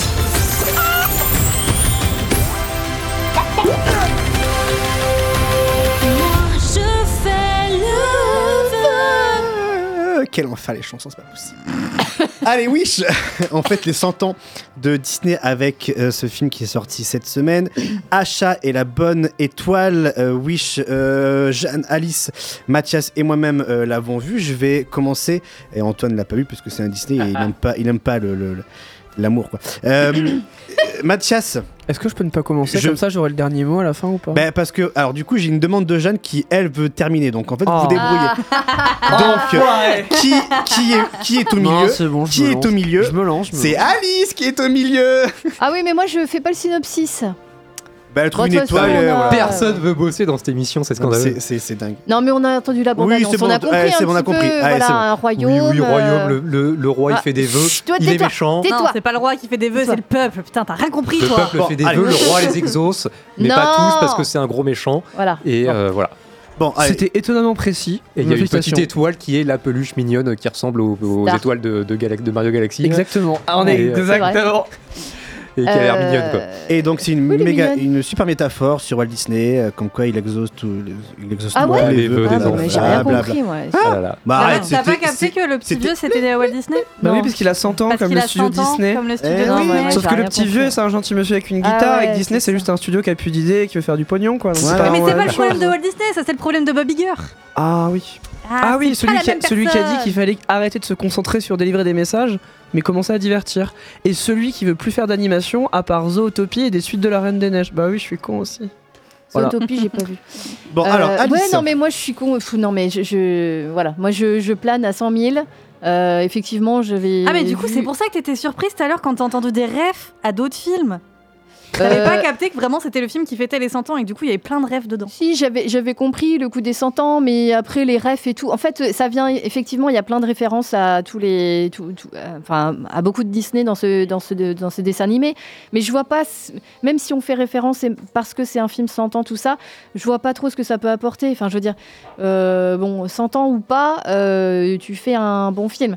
Euh, avec un scénario euh, qui, qui tient à peu près, un peu original. Là, bon, on n'est pas dans l'originalité. Euh, moi, ce qui m'a choqué un petit peu, ce qui m'a, en fait, je me suis pas attachée à l'univers. Euh, au niveau du dessin, euh, Mathias euh, va, va peut-être en parler, mais moi je suis pas du tout sur la technique. Mais là, c'est vrai que ça fait un drôle d'effet parce qu'il y a de Mm. la 3D avec les persos qui sont très lisses, très carrés. Et puis, euh, et puis derrière, tu as à moitié du crayonné, mais qui est pas très bien fait. Et du coup, ça fait un espèce de, de brouillage de, de dessin Il me semble euh, qui, est, qui est pas très joli en fait. Il me semble qu'ils ont voulu faire un hommage à l'animation 2D, euh, Oui. à l'aquarelle, plus l'animation 3D, Oui. combiner tous les deux. C'est ça, euh, oui, C'est du Ok. cel shading. Voilà. Comme dans Legend of Zelda Wind Waker, qui lui faisait bien du cel shading. Et donc, et ça ternit euh, les couleurs. Enfin, c'est à peu près ça, mais tu vas peut-être en dire, euh, en dire plus, Mathias. Mais et, hum, et, et du coup, c'est vrai que ça fait un drôle d'effet. euh, bon, soit moi, je m'en fous de la 3D, soit, soit on fait de la 3D, euh, ou soit du crayon ou à la blanche neige et tout, mais, mais que ce soit bien fait. Ou alors, on prend plus de temps et on fait un truc plus chiadé. Mais donc là, en termes d'image, en termes de dessin, je trouve pas ça trop attachant. Les chansons. Euh, bon, bah, on n'est pas sur du Lin Manuel euh, euh, Miranda. Miranda. hein, bah, c'est sûr qu'on n'est pas sur du Vaiana ou du Encanto. Encanto, qui, moi, que j'avais trouvé su- super par contre. Après, ouais, non, moi je me suis pas attachée au perso. Et puis au niveau des petites blagounettes aussi, des personnages secondaires, non plus, ça marche pas trop.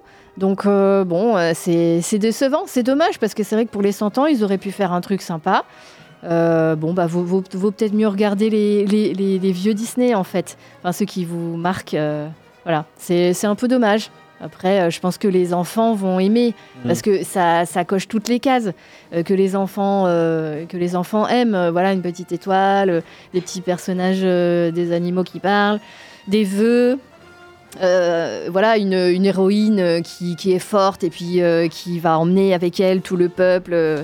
Bon, bah voilà, ça les enfants vont aimer, mais après, bon, c'est un petit peu, c'est un petit peu insipide, c'est dommage. Alors, pas meilleur.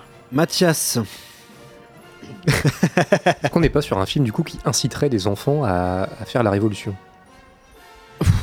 Et que ce serait le message du film qui Je, du coup, je pense que, être assez je positif. pense que le message du film, c'est un peu ça. C'est un peu, euh, même si les méchants monarques peuvent prendre tes rêves, euh, si on s'unit derrière des leaders charismatiques, et ben finalement, on peut réussir à récupérer ce pouvoir de choix.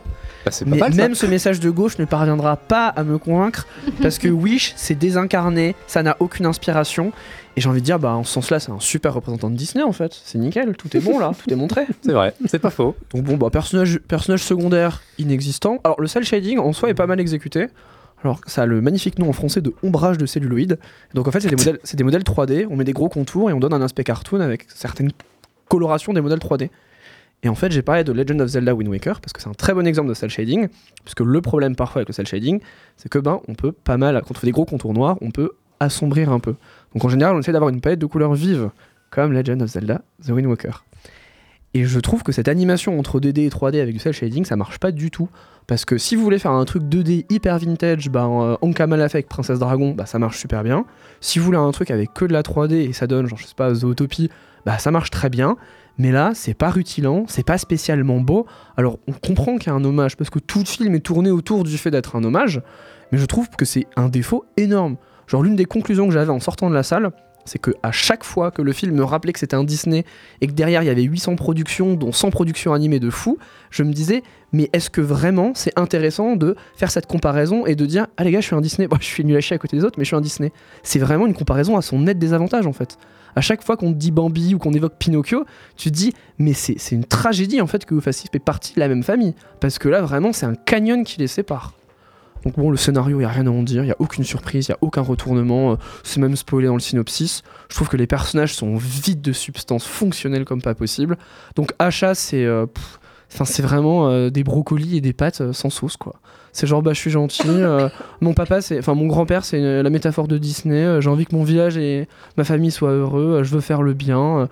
Le méchant, c'est un mec à peu près gentil pendant 30 minutes, après il se dit, ok, donc j'en ai ras le cul, je deviens méchant. et là, t'as l'impression qu'il devient vraiment vrai. le, il devient vraiment le, le méchant je sais pas comment dire, le méchant méchant de Disney des années 2000, tu vois. Il est là pour être le méchant, mais ça, ça, fonctionne bien, tu vois. Il y a des méchants, tu les vois, tu vois le méchant de Cusco, tu te dis ah ouais, ça marche bien. Là, ça marche pas. Et pourtant, Magnifico, c'est le personnage le plus prometteur du film, parce que tout le reste, ça n'a aucun goût, c'est désincarné. La reine, on s'en fout, la famille, on s'en fout, les personnages secondaires, on s'en fout. Il y a aucune valeur nulle part, il y a rien.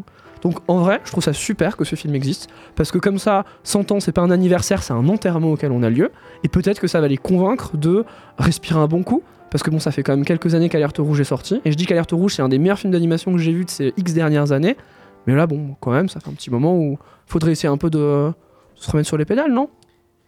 Je vais laisser la parole à, Jeanne qui va avoir la lourde tâche de défendre le film. hein. Je la vois se décomposer au fur et à mesure des arguments non, de, mais j'entends, de- de j'entends des trucs qui me font chier en fait. Parce que déjà, euh, je trouve que c'est le film avec les meilleures chansons depuis. Les chansons sont Vaiana. bien. Je suis d'accord avec toi que Franchement, il y a deux trois chansons qui m'ont marqué, Je suis j'étais en mode désolée, ok. mais Encanto, ces chansons, elles étaient nulles à chier. Ah non, ah c'est si, si, si. super. Non, non, elles étaient nulles. Ah si, c'est Euh, Tu dis que la reine n'a pas de substance, je suis pas d'accord. Je trouve que son perso est quand même super intéressant. Euh, effectivement, après, au-delà de ça, je trouve que les personnages secondaires sont assez insignifiants. Euh, après, c'était, ça a été beaucoup le cas dans les, dans les derniers films Disney. Et effectivement, je pense que c'est un problème. Euh, mais en fait, moi, le film, vraiment, il m'a, emporté, quoi. Je me suis pas euh, posé de questions. euh, Enfin, déjà, je me suis pas arrêtée sur la technique parce que c'est pas pour ça que je vais voir un film. Et, et, et puis, bah, je suis allée voir un Disney et j'ai vu un Disney, quoi. Enfin, euh, juste ça, j'ai pas. euh, je me suis amusée à chercher tous les petits easter eggs euh, qu'il y avait dans le film et je trouvais ça cool. Et, et bah, c'est un film qui va parler à toutes les générations parce que les parents qui vont aller voir, qui vont aller voir le film avec leurs enfants, ils vont voir des easter eggs et ça, ils vont trouver ça cool aussi. Et, voilà, moi, enfin, je, je tr- je trouve ça. Enfin, comparé au dernier film Disney qu'on a eu. C'est et quoi, Disney, hein. d'ailleurs Et Disney, hein, pas Pixar, hein, Disney. Les derniers films Disney, c'est euh, Avalonia. Avalonia était très bien. Oui. Après, avant ça, il y avait direct, direct Encanto. sur euh, Disney. Ouais. Avant ça, il y avait Encanto. Moi, j'adore. Pas ouf. Ah, j'aime bien. Moi. Franchement. Et après, avant ça, je me rappelle même pas. Il est su- Coco, c'est Pixar? Coco, c'est Pixar. Encanto, l'univers et le lot, scénario est, il- il est vachement plus original, je trouve. Est-ce que c'est vraiment pertinent de faire la distinction Pixar-Disney maintenant que euh, c'est un peu fusionné? Bah, en vrai, oui, parce que pour moi, c'est pas les mêmes films. hein. Ok. C'est pas, moi je trouve pas que ce soit les, mê- les mêmes films. Pour le coup, euh, tu vois, genre euh, un, les, les, les Pixar, je les aime tous. Et puis même depuis la, même depuis la, la fusion, on- enfin les films qui sont, euh, qui sont estampillés Pixar, on, enfin, on voit que c'est des Pixar et que c'est pas des Disney, qu'on pense à que ce soit Lucas, que Ouais. ce soit, que ce soit enfin, tous ceux qui sont disponibles directement sur Disney Plus maintenant, mais ils font, ils font Pixar quoi, ils font pas Disney. Hmm. Non, mais ouais, c'est ça, les animations sont pas les mêmes. Et tu vois, Pixar, typiquement, ils auraient jamais fait du cel shading euh, là-dessus, je pense. Et de toute façon, ils auraient jamais mis un Pixar sur, euh, sur l'année des 100 ans.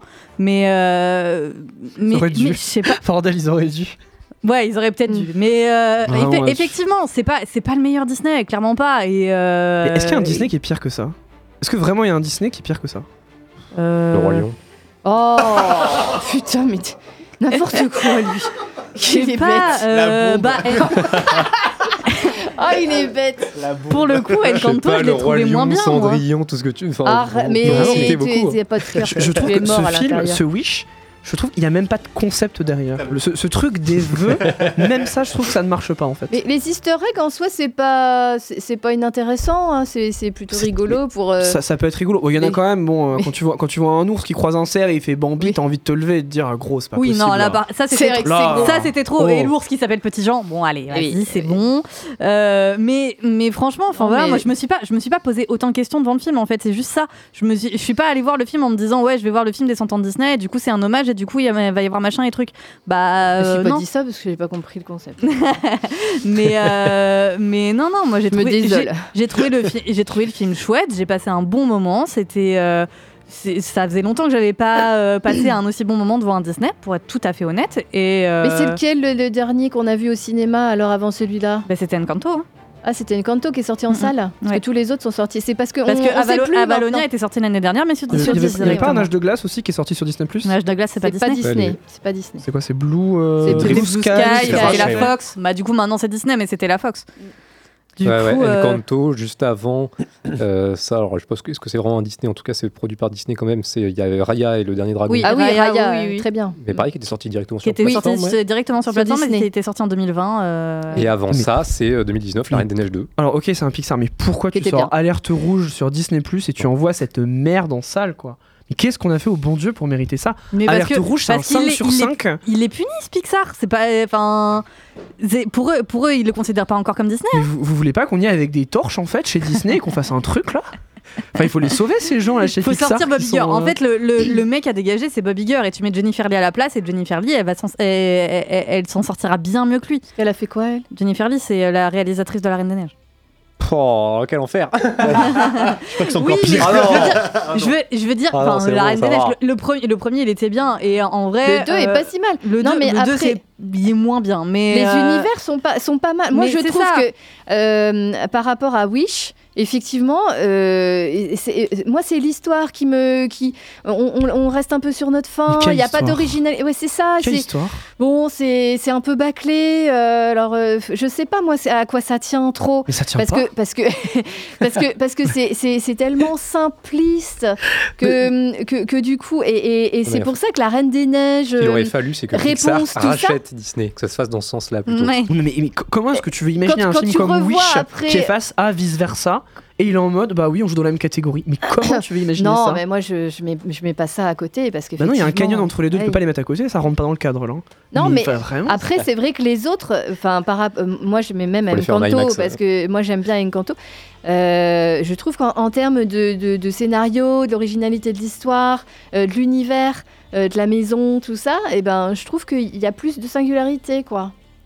Je sais pas. Je sais pas, là, moi je me suis pas attachée à l'univers. Bah, Pourtant, me je suis très je me Disney-phile. suis- Je me, je me suis plus attachée là à- au personnage de Hacha que euh, à Mirabelle. Ah ouais. Mais le personnage de Hacha, c'est c'est juste une fille qui est en mode je veux le bien pour tout le monde. Et le méchant, c'est Bah, un c'est mec qui dit. vachement bah, Bah, c'est quoi elle- le problème Tu n'es pas on, spécifique, ne- euh, on- Mathi- on- on sait quoi, Mathias on sait même problème pas ce qu'elle aime, on sait même pas ce qu'elle veut, on sait Mais même elle pas a, quel elle genre a de même personne pas c'est. 18 ans. Tu savais qui t'étais à 18 ans, toi? Mais attends, mais tu as vu Alerte Rouge? Oui. Alerte Rouge, tu vois des gamines mais- de 10 ans, Ah en ouais, 5 mais minutes, tu pas- sais qu'elles sont fans de boys band, elles se font des checks stylés, elles vont au collège, tu vois les personnes que c'est. Ouais, Là, on propose des personnages, c'est des brocolis, littéralement. C'est genre, il y a un mec méchant, mais il est bien sapé, c'est magnifico. Ouais, et le c'est reste. pas mauvais les brocolis. hein. Ah non, mais moi j'aime bien le brocoli, mais euh, enfin, ça, ça Cuisiner. pas le goût, quoi. Mais vraiment, il n'y a pas de qualification des personnages, il n'y a même pas de cara design. Et en fait, on te présente un... En fait, leur volonté, c'était de, re- de faire un hommage et de se dire ok on va créer un monde intemporel et quand tu vois ça tu te dis mais mais le- la personne du Cara Design vous l'avez vous l'avez foutu en l'air ou il s'est passé un truc? Tous les personnages sont blancs c'est rien c'est c'est du vide quoi même dans la bande annonce je pense tu le vois il y a pas un personnage dont on se souviendra à part Magnifico Asha c'est juste une fille sympa elle veut le bien pour tout le monde Elle ressemble, je trouve, à, à- à un mix de plein de personnages Disney. euh, Je en pense que ça, de- c'était volontaire. hein. Ah, ça fait un drôle d'effet du coup. Ça fait un petit peu un mash-up de, de plein de trucs de Disney, euh, même en termes de, de, de- de visage, je trouve.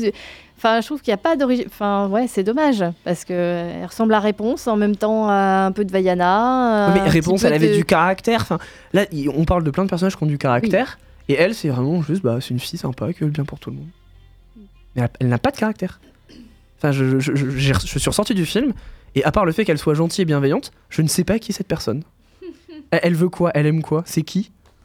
C'est un mélange de toutes les personnes euh, Disney. de- Elle veut le bonheur des autres. bah oui et de son grand papy qui s'appelle Papy Disney Ah, Et toi, Greg? Non, non, mais je. Hop. Je suis, je suis comme toi, Alice. Ah oui, mais toi- je suis comme toi. Ah oui, mais toi, t'aimes pas les comédies musicales déjà. Alors déjà, euh, quand au bout de deux minutes, il y a la première chanson, j'ai fait et merde.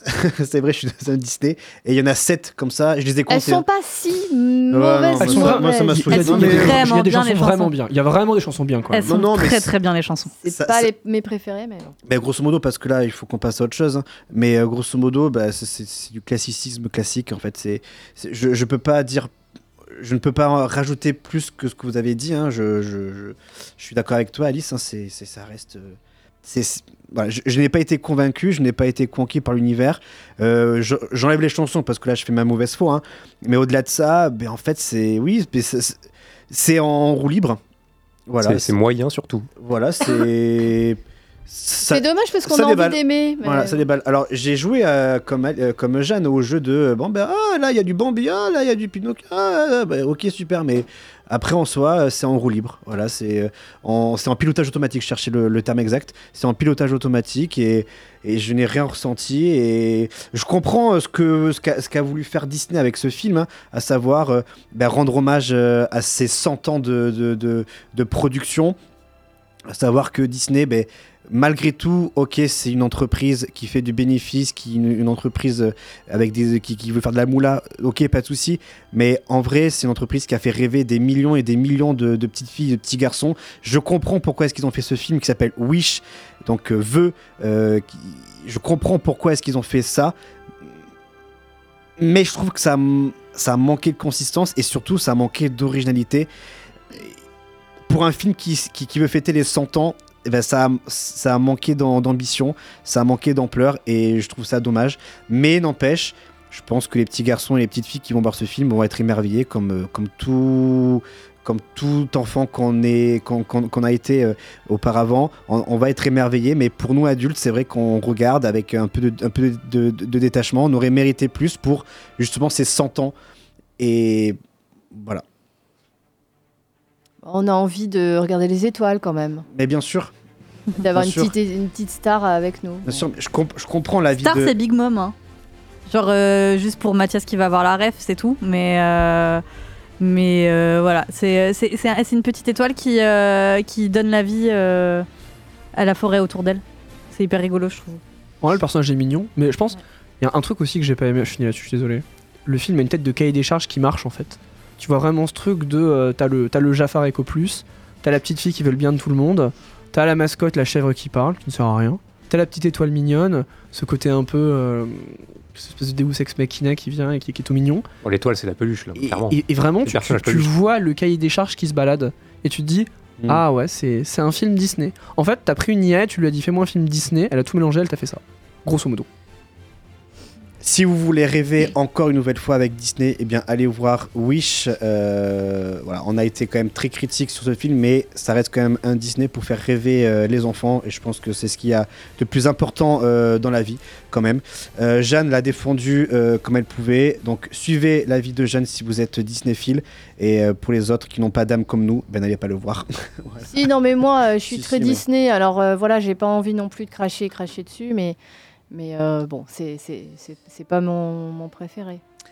Et on va terminer euh, cette, euh, cette- cette chronique par une chanson, Jeanne? Oui Ça va, Euh, Jeanne Oui, non, mais ça va très bien. Mais je savais de toute façon que je serais la seule à, à le, à le défendre et euh, je savais que je savais ce que ça donnerait. Attends, faut que je retrouve le nom de la chanson.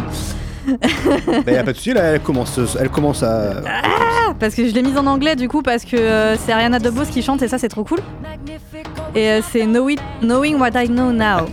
voilà. Moi, je voulais Oh, pas ce- le. oh, ce cadrage. Je voulais pas le prononcer, hein. Mais c'est pas grave, on parle sur toi, madame. Je sais pas qui tu es, mais. C'est bon, Ariana euh, DeBose. Ariana DeBose. Voilà, je suis désolé pour toi, mais on parle sur toi. Et on se retrouve d'ici quelques minutes euh, pour la suite de l'émission, déjà jusqu'à 21h sur Radio Pulsar. Saying that your wishes aren't safe because of me, and that's a lie, lie, lie.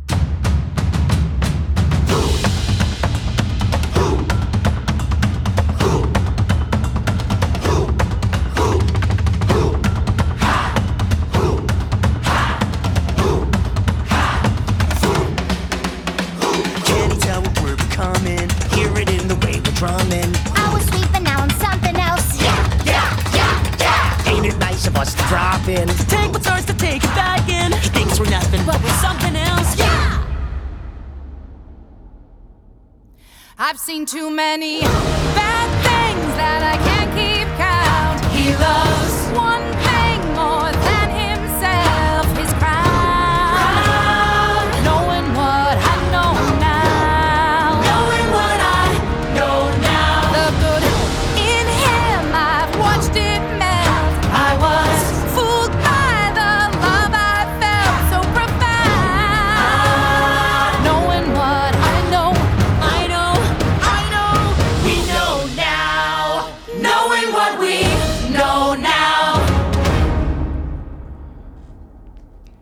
20h19, on est de retour sur Radio Pulsar.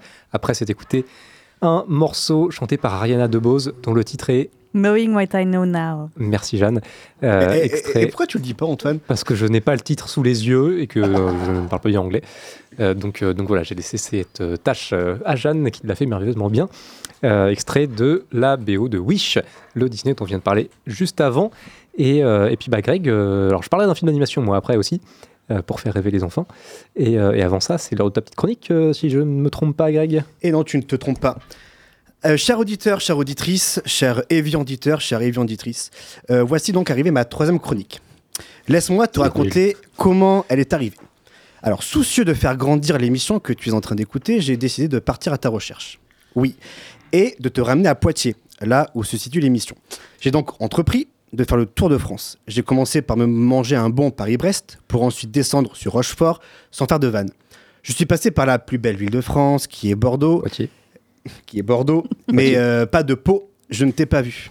Pour finir, je suis allé me perdre à Toulouse. Puis j'ai continué dans le sud-est, près de Toulon, où j'ai pris ma canne pour aller à Nice me promener avec un Anglais.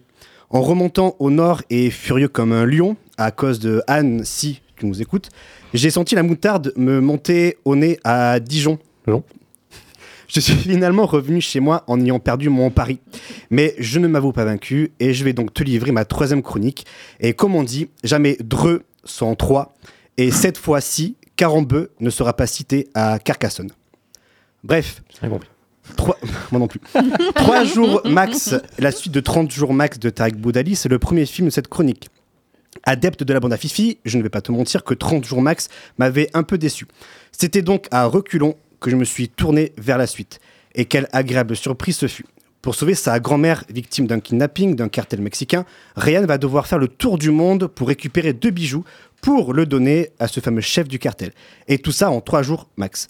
Soyons objectifs, la Bonne Fifi a le mérite de nous proposer des comédies qui sortent de l'ordinaire tout en injectant des références à des grands films cultes. Celui-ci ne déroge pas à la règle. Mission Impossible, Terminator, Taken, Fast and Furious, Captain America, tous ces films sont cités avec intelligence et humour, les références n'étant pas grossières comme pourrait être des Scary Movie ou toute autre parodie. Le film est drôle, dynamique et entraînant, sur sa première partie à Dubaï. Sa seconde partie au Mexique est moins convaincante et ruine les très bonnes idées de la première partie. Dommage car 3 jours max reste meilleur que son aîné. Peut-être que 3 minutes max sera mieux. En tout cas, c'est ce que disait mon ex. On reste avec les chiffres pour se ruer sur 5 nuits chez Freddy, ou comme les Américains l'appellent, Five Nights at Freddy's. Adapté d'un jeu vidéo dont j'ai connu l'existence il y a de cela 5 nuits. On suit Mike qui, pour ne pas perdre la garde de sa sœur, va devenir gardien de nuit dans une ancienne pizzeria appelée Freddy's Fast Beer. On découvrira par la suite que Mike est également hanté par la disparition de son frère, survenue il y a une dizaine d'années. Si l'affiche de film ou même la promo misait sur le concept même des mascottes du resto, qui s'anime la nuit, c'est bien l'événement de la disparition qui sera la pièce centrale de ce film. Et c'est là où le film perd tout intérêt dès l'entrée de jeu. À vouloir trop s'intellectualiser, il délaisse l'aspect horrifique des jeux vidéo. En résulte des pauvres scènes d'une faiblesse horrifique incroyable, des longueurs interminables. C'est dommage car nous aurions peut-être pu mieux se concentrer sur les animatroniques et partir sur une toute autre histoire plus fidèle à ce que nous proposaient les jeux vidéo. On devine aisément le dénouement car en plus d'être inintéressant, les personnages sont futilement et grossièrement écrits.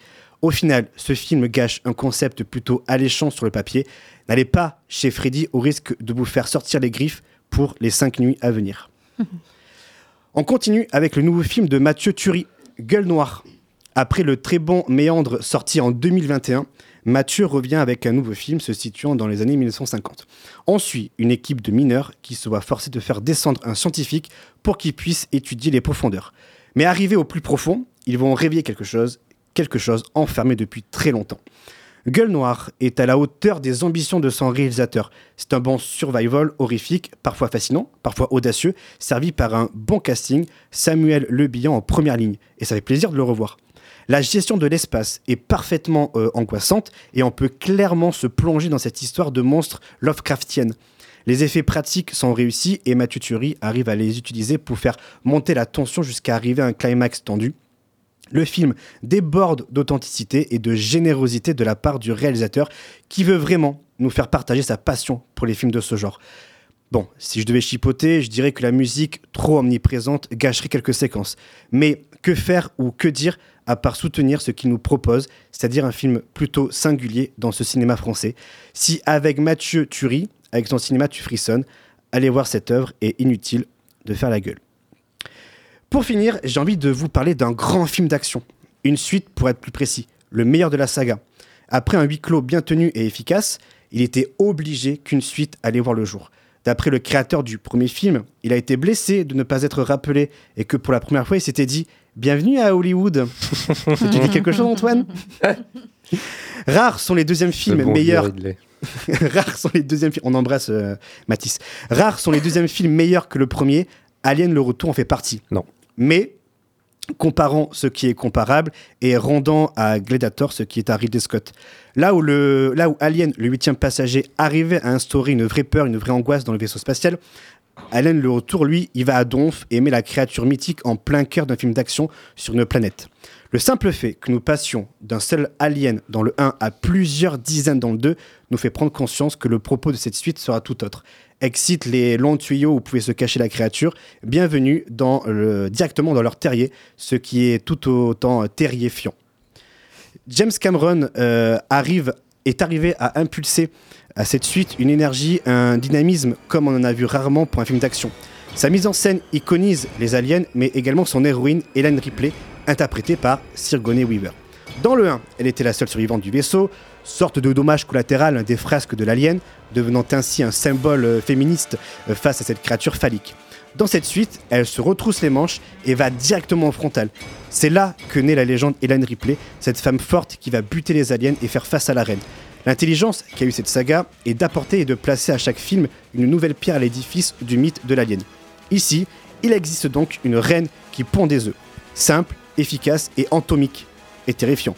Car le parallèle est fait avec Newt, la petite fille qu'Hélène doit protéger. Cameron euh, filme donc deux femelles, toutes les deux fortes qui doivent protéger leur progéniture, et ça fait mal. Le combat final, accompagné par la magistrale musique de James Horner, est belliqueusement redoutable. Alien le Retour est devenu rapidement un classique parmi les films d'action. Nombre d'entre eux ont essayé de le copier et d'être à sa hauteur, mais n'y sont jamais parvenus. In fine, Alien le Retour est un film qu'on peut assurément revoir en replay. C'est ainsi que s'achève ma troisième chronique. Non, ne sois pas triste, cher auditeur ou auditrice. Je reviens le mois prochain, le temps pour moi de te trouver et de te ramener à Poitiers. Et en attendant, pense à ce gardien de nuit qui a trois jours max pour descendre dans les profondeurs de la Terre afin de réveiller Hélène Ripley pour l'aider à botter le cul des aliens avec ses animatroniques. Car oui, le cinéma est un art qui se ressent, qui s'imagine et qui permet de faire le tour de France pour tenter de réparer ma faute de ne pas t'avoir trouvé. Mais ne dit-on pas faute avouée à Poitiers pardonnée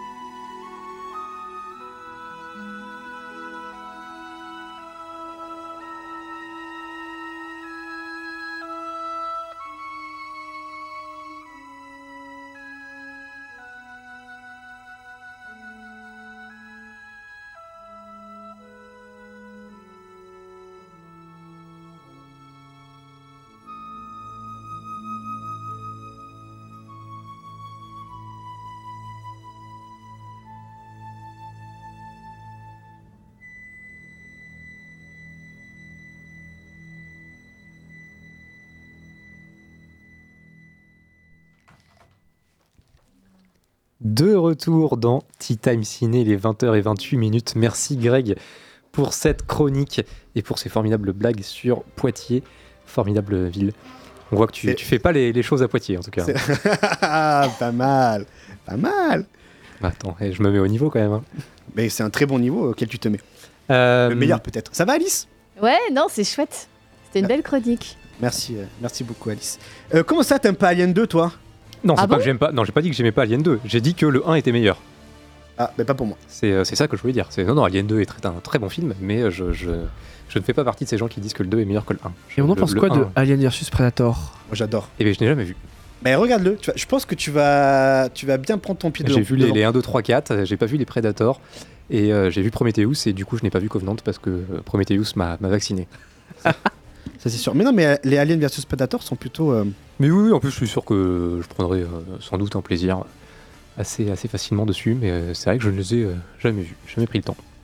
On est là jusqu'à 21h sur Radio Pulsar. N'hésitez pas à réagir en même temps que nous sur nos réseaux, sur le Twitter at Ciné. On est là tous les dimanches pour vous parler de cinéma de 19h à 21h. On va terminer cette émission. euh, en termes de film, je précise, avec Antoine, une avant-première, euh, c'est Migration. Ouais, c'est ça. Le, un film d'animation qui sort mercredi. Tu l'as vu en avant-première euh, ce matin, puisque tu l'as diffusé en avant-première euh, dans ton cinéma. Donc, je pense que c'est pour Exactement. ça que tu allé le voir. Euh, que vaut euh, ce petit film d'animation? Eh bien justement, tout à l'heure, vous parliez des, des films pour, pour faire rêver les enfants en cette période de Noël avec, euh, avec Wish, qui, qui pouvait euh, potentiellement être un bon choix ou un mauvais choix selon, euh, selon les goûts de, nos chroniqueurs et chroniqueuses autour, de, autour de cette table. Moi, j'en ai un autre à vous proposer qui, je pense, est, bien meilleur. C'est Migration que, que j'ai vu donc effectivement ce matin. Qui est, qui est produit par les studios Illumination, donc qui sont derrière Les Mignons, Les Momoches et Méchants, et qui avait également, qui avait également bossé sur le film Super Mario, qui était sorti en, en début d'année, qui donc là reviennent avec Migration, donc un film cette fois avec des oiseaux, et avec déjà une belle brochette euh, en termes de, de réal, de scénario et de composition, puisqu'à la réal, on a euh, Benjamin Renner qui avait bossé sur Ernest et Célestine, notamment, qui avait, euh, qui avait même été jusqu'aux Oscars quand il était sorti il y a, il y a quelques années, qui a bossé aussi sur d'autres programmes de courts-métrages pour les enfants, notamment Le Grand Méchant Renard et autres contes, Ah, il était trop bien. qui est, euh, qui est- qui est plutôt très très chouette aussi. Euh, au scénario, on a Mike White, et là, euh, je vais me tourner vers euh, deux, personnes autour de, cette table, puisque Mike White, c'est le scénariste Greg de Rock Academy, School of Rock. Oh oui, ah, on va s'écouter ça, tiens. Et euh, c'est également le scénariste, alors ça c'est plus pour moi, peut-être pour d'autres, mais euh, de Pitch Perfect 3. Euh, enfin, en tout cas, il a bossé sur, sur les Pitch Perfect. Et euh, C'est le aussi. moins bon hein, des trois quand même, faut C'est le vrai, dire. hein. c'est vrai, il faut le dire. Et, euh, et puis euh, Alice, je crois que tu aimes bien, ou que tu as regardé si je ne me trompe pas, c'est aussi le scénariste et showrunner de la série The White Lotus. Yes.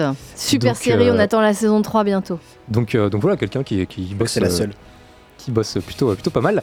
Et puis à la composition, à la musique, on a John Powell qui a bossé sur, euh, alors au tout début sur Volteface de John Woo, sur, euh, qui a bossé sur Shrek, sur Chicken Run et sur les Dragon Exactement, c'est lui qui est derrière les musiques de Dragon qui, euh, euh, je pense, sont quand même particulièrement marquantes et euh, qui a aussi fait un très très bon travail sur, sur ce film-là, Migration. Donc voilà, quand même du bon, euh, des, très belles personnes derrière ce, projet dans lequel on va suivre donc des oiseaux, euh, une famille de Colvert, euh, Mac et Pam Colvert, qui euh, sont les parents de deux petits, Dax et Gwen. Euh, Mac Colvert, c'est euh, le père qui est plutôt très protecteur, très casanier. Euh, qui n'a pas trop envie qu'ils bougent de leur étang dans lequel euh, ils vivent dans la Nouvelle-Angleterre. Euh, Pam, elle, elle aimerait bien changer un peu les habitudes de cette famille et, faire découvrir le monde à, ses petits, à ses petits enfants, à ses petits oisillons. Mais, bon, voilà, le père est un petit peu, un petit peu plus frileux et, et, et cette famille-là va se retrouver à, à voir arriver dans leur étang une famille d'oiseaux migrateurs qui sont en- en voyage, qui font une petite pause dans leur voyage vers la Jamaïque, ce qui va du coup forcément euh, titiller un petit peu les, les ambitions euh, de, voyage de Pam et des enfants. Et, euh, donc toute cette petite troupe va finalement décider de faire le grand saut, le, grand vol pour, pour partir en migration. Sauf que sur le trajet, ils vont se retrouver, sans trop le savoir, à New York, sur la route, ce qui va, ce qui va les, les emmener à quelques, quelques petites péripéties. Le film est euh, franchement génial. C'est euh, alors certes assez enfantin, mais ça fonctionne très très bien, je pense, y compris pour les adultes, euh, parce que je vais y revenir, mais il y a un petit peu de propos derrière.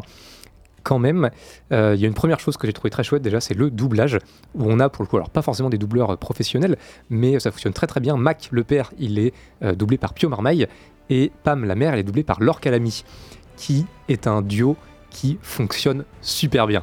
Vraiment dans ce côté euh, euh, Pio Marmaille qui est alors le père pour le coup un peu plus frileux, un petit peu plus protecteur, euh, qui n'est pas forcément l'image qu'on a habituellement de Pio Marmaille qui est souvent dans ses rôles et, et un petit peu plus volubile. Hyper et- actif. Et, et hyper actif. Et euh, Laure Calamy qui est euh, là pour le coup un petit peu dans, dans ce rôle classique de, de mère un peu hyperactive, euh, qui est euh, un peu en, en soif de voyage. La, la- vraiment, le, jeu entre les deux fonctionne super bien. La complicité entre Pure Mamaï et Laure Calamy est absolument parfaite. Ça, ça fonctionne de fou. Euh, on a aussi Walidia, euh, pour les auditeurs de France Inter, qui fait une, voix euh, dans le, dans le film qui fonctionne très très bien aussi. Donc là, le doublage est vraiment super. Et puis, comme je disais, il y a un petit peu de propos. Alors oui, ils vont aller en ville. Déjà, il y a tout un propos sur le fait de, bon, rester à la maison, être casanier, entre guillemets, ne pas avoir d'ambition et ne pas vouloir découvrir le monde. C'est sympa, c'est confortable, mais bon, euh, on peut vite euh, devenir un vieux con euh, et, un vieux grincheux comme le- le- l'oncle de, la famille qui est toujours là auprès du lac, qui a jamais rien trop fait de sa vie et qui du coup, bon bah voilà, est un peu un petit vieux grincheux replié sur lui-même et, et sans ambition. Donc il y a un peu ce, truc-là d'appel au voyage, appel à la découverte et à la curiosité qui fonctionne très bien. Ensuite, il y a tout le côté quand ils vont être un peu dépaysés, qui vont se retrouver à New York, au milieu de cette ville où il va leur arriver tout un ensemble de péripéties, euh, notamment euh, avec euh, un, restaurant et un chef de restaurant dans lequel ils vont se retrouver, qui, bon, bah lui, cuisine les canards. hein. Donc ça va devenir un petit peu dans tout un arc, un peu le, un des méchants, en tout cas le méchant, un petit peu qu'on va retrouver dans le film, parce que, bon, bah lui, il voit un canard, il se dit, bah tiens, je vais en faire, je vais en faire un canard à l'orange, quoi. Donc, donc il y a un petit peu de ça. Euh, va y avoir aussi tout un propos où ils vont se retrouver dans une ferme où on va vite comprendre que bon, tout a l'air d'être un peu un, un- le, le- le paradis des, euh, des canards. Sauf qu'en fait, on comprend très vite en sous-texte que bon, euh, le paradis, ils ont tout ce qu'il faut pour manger, etc. Oui, bah parce qu'ils sont gavés hein, pour. euh, pour, euh, pour faire une fois de plus de la nourriture derrière. hein. Donc, donc ouais, il y a tout un, tout un propos quand même sur, bah oui, les animaux, c'est c'est aussi fait pour manger et c'est pas forcément toujours très ouf de, en tout cas très bien de, de manger des animaux ou en tout cas de, de- de surconsommer de la, de, la, nourriture animale. Donc il y a un peu ça derrière aussi. Et puis bon voilà, tout ça est aussi, euh, aussi mélangé avec un humour qui fonctionne très très bien. Le film est particulièrement drôle, euh, que ce soit dans, dans l'humour un petit peu de, situation, de, slapstick, de euh, une action qui est rigolote, ou, ou même dans les dialogues, il y a, il y a pas mal de, vannes qui fonctionnent très très bien. C'est visuellement, c'est magnifique. Franchement, visuellement, c'est une claque. C'est vraiment super super beau. Donc, donc voilà, pour toutes ces raisons, euh, je trouve que c'est un film absolument parfait pour les petits comme pour les grands, euh, adeptes de, de voyage, de, euh, de, de vol, de partir à l'aventure. Là, voilà, si vous voulez un, un film pour, pour emmener voir vos enfants ou, euh, ou vos, vos amis ou, ou vous-même, voilà, avoir un, un- un film d'aventure, d'animation qui est à la fois drôle avec une, une chouette musique, euh, bien réalisé, bien doublé, bah allez voir Migration parce que c'est vraiment très très bien. On ira le voir et on en reparlera euh, la semaine prochaine dans l'émission euh, à partir de 19h, comme, tout, euh, comme tous les dimanches. On va se faire une, une ultime pause musicale et c'est euh, Alice qui nous a soufflé cette euh, chanson. C'est vrai. Ben, c'est vrai, parce qu'au départ, c'était Vaiana. Mais on aurait pu mettre Vaiana, hein, parce que Non, mais celle-là marche bien Ah. aussi. Mais hein. bon, c'est la planète des trésors. Et on se retrouve tout de suite après. Ah, bah voilà. Attends, attends, bah oui, attends. mais attends, c'est de ta faute aussi. Tu, dis- Attends, tu, je le- refais. tu le balances et je peux pas m'en faire. Et on se retrouve tout de suite après La planète au trésor sur Radio Pulsar. Toi qui crois que la terre est ronde, tu ne te doutes pas une seconde que ton histoire pourrait changer. Si tu ne veux plus rester dans l'ombre avant qu'un beau jour ne fonde tous tes espoirs, que tu te sentes un peu partout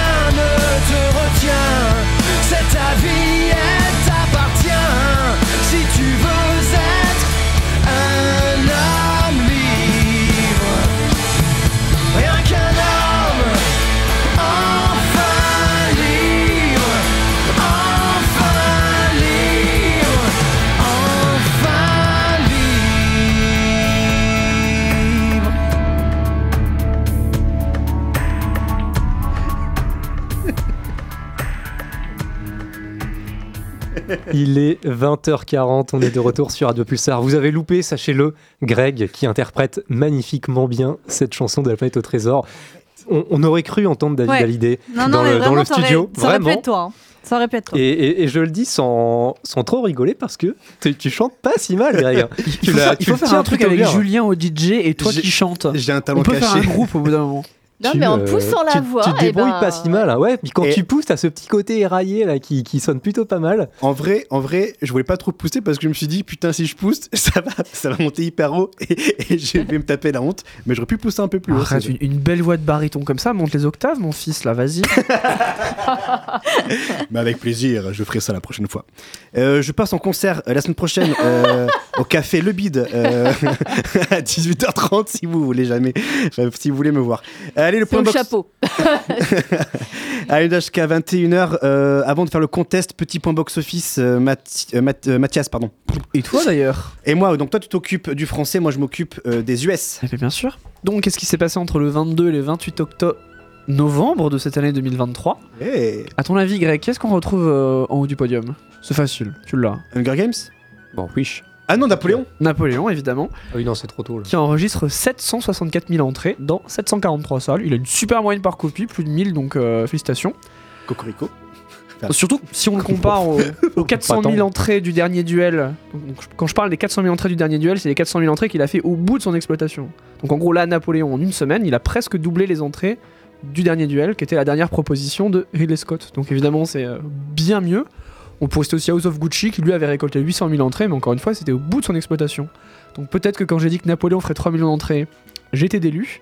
Mais euh, là, il va quand même taper peut-être, je sais pas... euh, Un petit 2 Deux, deux, deux et ouais, un truc du genre, tu vois. Deux et demi, ouais, je ouais, pense. je pense qu'il y a moyen. Allez, entre 2 et 2,5. Bon, c'est quand même inférieur à Gladiator, puisque Gladiator, euh, à sa première semaine, il avait 50 salles de moins, il avait déjà fait plus de 1,2 million de spectateurs. Mais bon, hein, n'est pas Gladiator qui veut.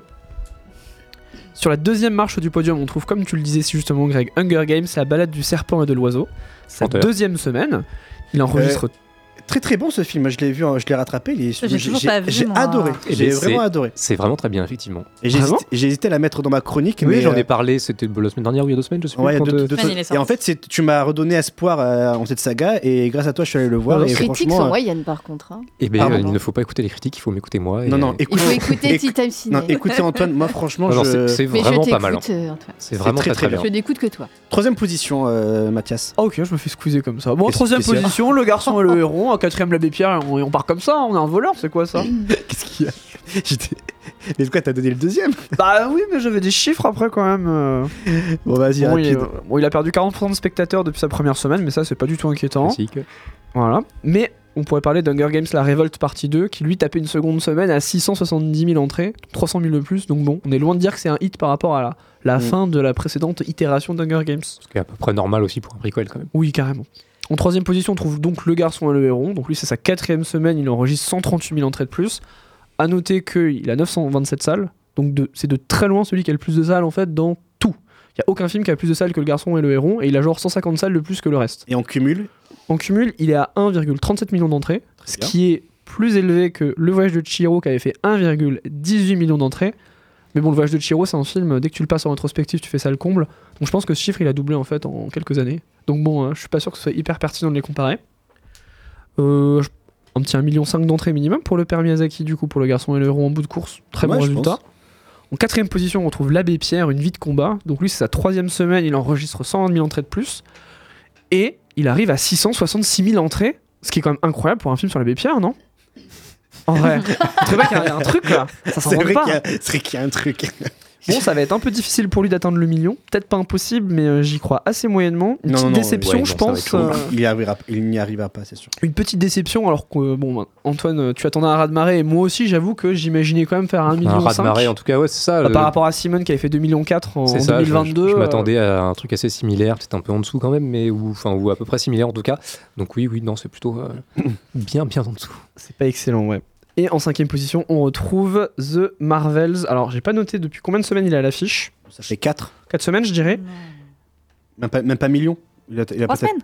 3 Trois semaines Ça fait que trois semaines. Hein. Il a pas tapé le million, hein. Non, il a 660 000 entrées Ah, au total. Il a, il a une semaine. 195 millions de, euh, de recettes pour l'instant.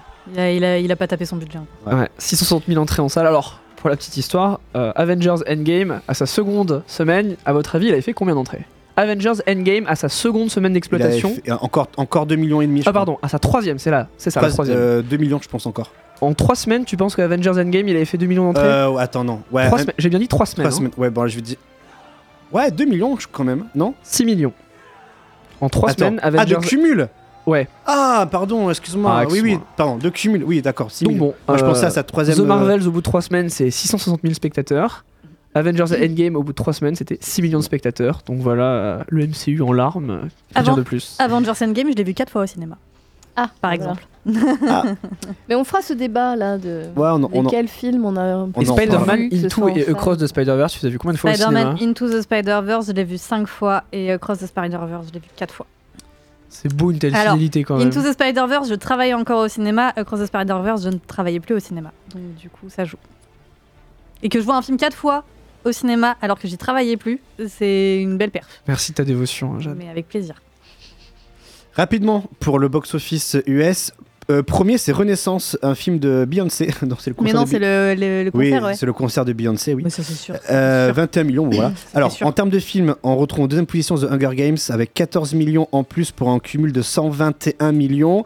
En quatrième position, c'est Les Trolls avec euh, 7 millions en plus. Wish, 7 millions encore et demi pour un cumul de 41 millions. Euh, c'est la cinquième position. Napoléon euh, arrive encore aussi à 7 millions pour un cumul de 45 millions aux États-Unis. Et le troisième, c'est un film que je vais voir euh, le jeudi soir euh, parce qu'il n'y a que deux jours d'exploitation. C'est Godzilla Minus One, euh, le dernier film euh, de la Toho. Il cumule quand même à 11 millions euh, de dollars. Donc il est en troisième position. J'ai hâte de le voir. Je vous en parlerai euh, euh, pas la semaine prochaine, mais dans deux semaines. Voilà, si, jamais on a, on, a de la place pour ce film, soit on a toujours de la place pour Godzilla. Voilà, grosso modo pour les chiffres US. Grosso modo, pour le box-office mondial, 245 millions pour The Hunger Games. Wish, 81 millions euh, mondial. Et Napoléon, 136 millions mondial. Voilà, grosso modo, pour les chiffres de cette semaine. Allez, on va finir l'émission euh, ben, par le contest. Antoine, are, you, re- are you ready? Je suis prêt, toujours. C'est parti pour le contest, le test pour savoir si vous êtes au courant de l'actualité cinéma du moment, des déclarations, quelques questions, un point par bonne réponse et que le moins pire gagne. Euh, on est parti? Allez, c'est parti. il est Sans 20h48. Sans conviction. Un petit peu plus d'énergie quand même là, un petit peu plus d'entrain pour Ouais. le contest Ouais. quand même, Pas. Mathis, il y a que Greg, mais j'ai pas révisé donc Ah non, un mais peu- j'ai- pas révisé. Arrête de dire ça, toi, parce que toi, tu. j'ai pas révisé. Ah, des fois, Ah. tu montes, tu montes quand même. Alors. euh, Ah, ça fait un moment là quand même. Allez, 20h48, c'est parti. Première déclaration. Les médias physiques représentent presque un niveau de responsabilité à la Fahrenheit 451, Michael Mann. où les gens mémorisaient des livres entiers et devenaient ainsi le livre qu'ils Ah, aimaient. mais Ridley Scott Si vous possédez un superbe 4K HD, Blu-ray, DVD, etc., James d'un- Cameron. de plusieurs films que vous aimez, Scorsese vous êtes le gardien de ces films pour les générations à venir. Ce euh, n'est pas tous les noms que vous avez cités, euh, mais c'est quelqu'un qui a été euh, oscarisé il y a quelques années, il n'y a pas si longtemps Jardin que ça, euh, en tant que réal. Pardon. Nolan Spielberg Cameron. Tant que réal, ou en tout cas son film. Je sais plus s'il a vu réal ou si c'est son film qui a vu meilleur film. Euh, c'est un réal plutôt fantastique généralement. Del Toro. Del Toro. Del Toro. Ah. C'est Jeanne qui a répondu en première. Un point pour Jeanne. Euh, deuxième déclaration. Il y a des films très longs qui ont le monopole des Les écrans de cinéma. Je fais des films courts parce que j'essaie de faire de la place aux autres. Faire un film de Du 3 pied. heures Boudali, signifie que les euh, films ne pourront programmer que Philippe 3 Lachaud. séances de votre film par jour. Si vous faites un film de 3 heures, vous militez pour vous, pas pour le cinéma. Ah C'est une personne qui a euh, déclaré ça lors d'un entretien accordé pardon, aux médias El Espagnol dans le cadre d'un festival Bayona espagnol, Les Guy Cinemad, qui est le festival international de cinéma de Madrid consacré aux films Almodovar LGBTQIA+, et du Le lequel elle a été récompensée du prix d'honneur.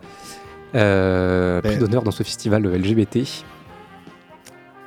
Un réal ou une réal Je l'ai français. je l'ai vu passer, hein. français. Je Ah l'ai bah, Personne Céline française. Sciamma. Céline Ouais, je l'ai vu passer. ouais. Mais t'es en Bonne forme là réponse. Ça, ça m'arrive des fois. Deuxième point pour Jeanne Céline Sciamma qui euh, voilà, considère que faire des films courts, c'est aussi laisser la place aux autres. Là où faire des films longs, bah, voilà, vous militez pour vous, pas pour le cinéma. C'est le point de vue de Céline Sciamma, en tout cas, sur la, la durée des films. Euh, deuxième point pour Jeanne.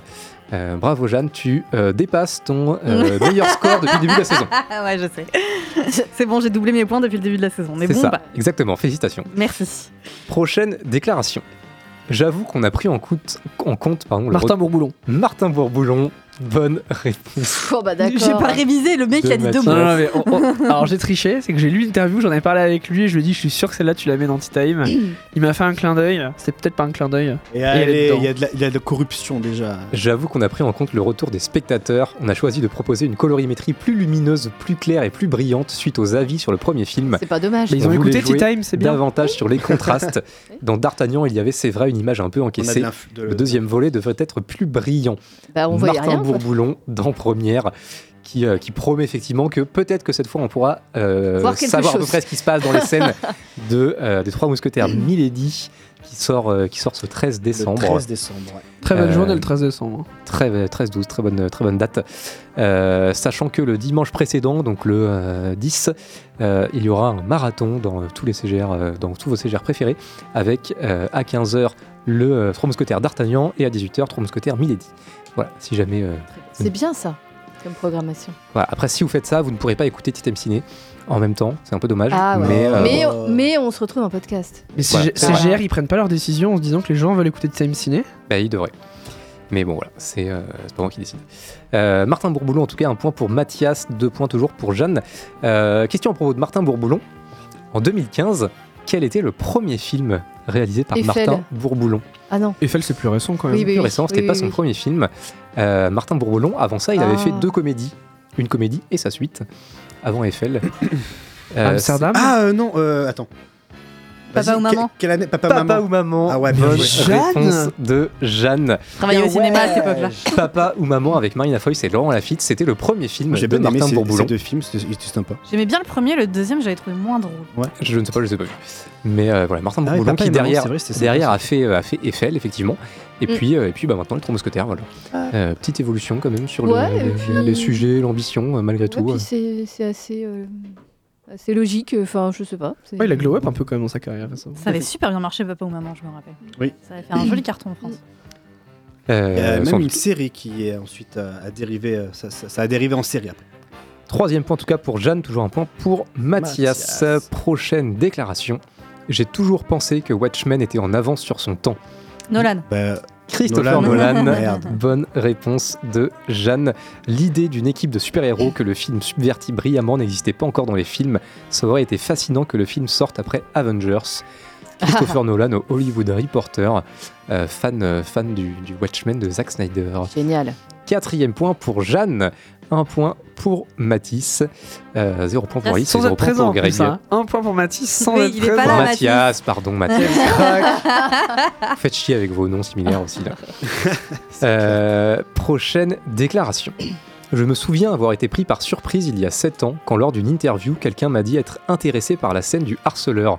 Je lui ai répondu de quelle scène vous parlez? Et là j'ai Ah, compris, si. ça m'a véritablement éduqué. Tout ce que je peux dire après coup, c'est qu'il y a eu de nombreuses C'est, personnes euh, Richard intelligentes. Curtis. Richard Curtis. Richard Curtis, Alice, bonne réponse. N'importe quoi, c'est Euh, tout ce que je peux dire après coup, c'est qu'il y a eu de nombreuses personnes intelligentes qui ont travaillé sur ce film et qu'à ce moment-là, on ne la percevait pas comme une scène de harcèlement. Mais si c'est intéressant ou amusant de la voir différemment de nos jours, tant mieux que Dieu bénisse notre monde plus progressif.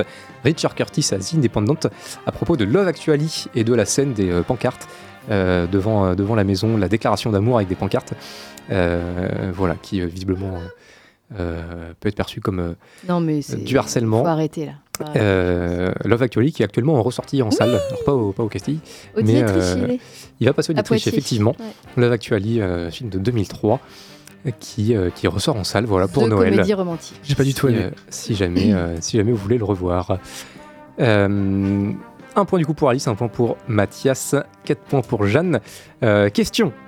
On enchaîne toujours sur Richard Curtis. Richard Curtis, il n'a réalisé que trois films dans sa carrière, en comptant Love Actually.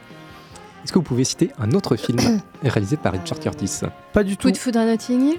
Alors, euh, il y a quatre mariages en enterrement Euh, Non, c'est le scénario On les fait scénar- tous, ouais, là, il est euh, scénariste. Ah, non, non, en tant que, en tant que réal. Euh, Quand Harry rencontre Sally, hop, hop, hop. Non, non, non. euh, Il y a notamment un film où, il y a, euh, où ça Good parle Morning de... England? Good Morning England, Ouais. voilà, qui parle beaucoup de radio, j'allais dire. Voilà. Good Morning England, c'est Richard Curtis. Super ce film. Deuxième point pour Jeanne. Alice. Et le troisième pour Alice, pardon. Euh, Là, tu peux pas dire que les prénoms sont similaires, c'est pas possible. Oui, là. Mais c'est parce que vous êtes des femmes de brio toutes les deux en fait. Oh. C'est pour ça. Et, euh, et le, Surtout Alice. le troisième film, bon, le troisième film qu'il a réalisé, donc Love Actually, Good Morning England et euh, Il était temps, ou About Time. Ah, yes. En, ouais, euh, en version originale. Voilà, c'est les trois seuls films qu'il a réalisés. Il a été Mm. scénariste effectivement sur Beaucoup de scénaristes. beaucoup, euh, beaucoup de, de comédies romantiques et anglaises. comédies romantiques, mais, euh, mais il n'a pas beaucoup réalisé. Mm. Deux points du coup pour Alice, un point pour Mathias, quatre points pour Jeanne. Cette fois, je me suis pas trompé. Euh, prochaine déclaration, il m'en reste deux. Je trouve que c'est le truc le plus difficile à faire quand on raconte une histoire, pas seulement au cinéma d'ailleurs. Quand vous écrivez, votre troisième acte, c'est le plus compliqué. Et Chris a toujours fait de superbes fins. Quand vous revoyez ses films, vous constatez à quel point ces dernières scènes sont toujours fortes. Fin de la déclaration. Attends, on cherche. C'est quelqu'un qui parle de Christopher Nolan peut-être? Ouais. C'est quelqu'un qui parle de Christopher Nolan, effectivement. Euh, son frère. Et qui parle euh, des, des fins des films de Christopher Nolan qu'il trouve, euh, qu'il trouve excellentes généralement. DiCaprio Ce n'est pas DiCaprio, non. Michael Caine Quelqu'un qui a déclaré ça à awardswatch.com à l'occasion de euh, la sortie en DVD Blu-ray de euh, Oppenheimer. Euh, bah, Murphy. Cillian Murphy. Euh, ouais, Oh. Murphy. ouais. Ah Je crois que c'est Alice qui est partie en première. hein. Je crois, je crois que c'est Alice, oui, effectivement. Je crois que c'est Alice Ah, qui est partie en première. À mon Euh, avis, ça, c'est un peu kiff-kiff. Vas-y, prends-le. Oh, Jeanne, Non, mais dépité. Tout le monde a envie de laisser le point à Alice de toute façon.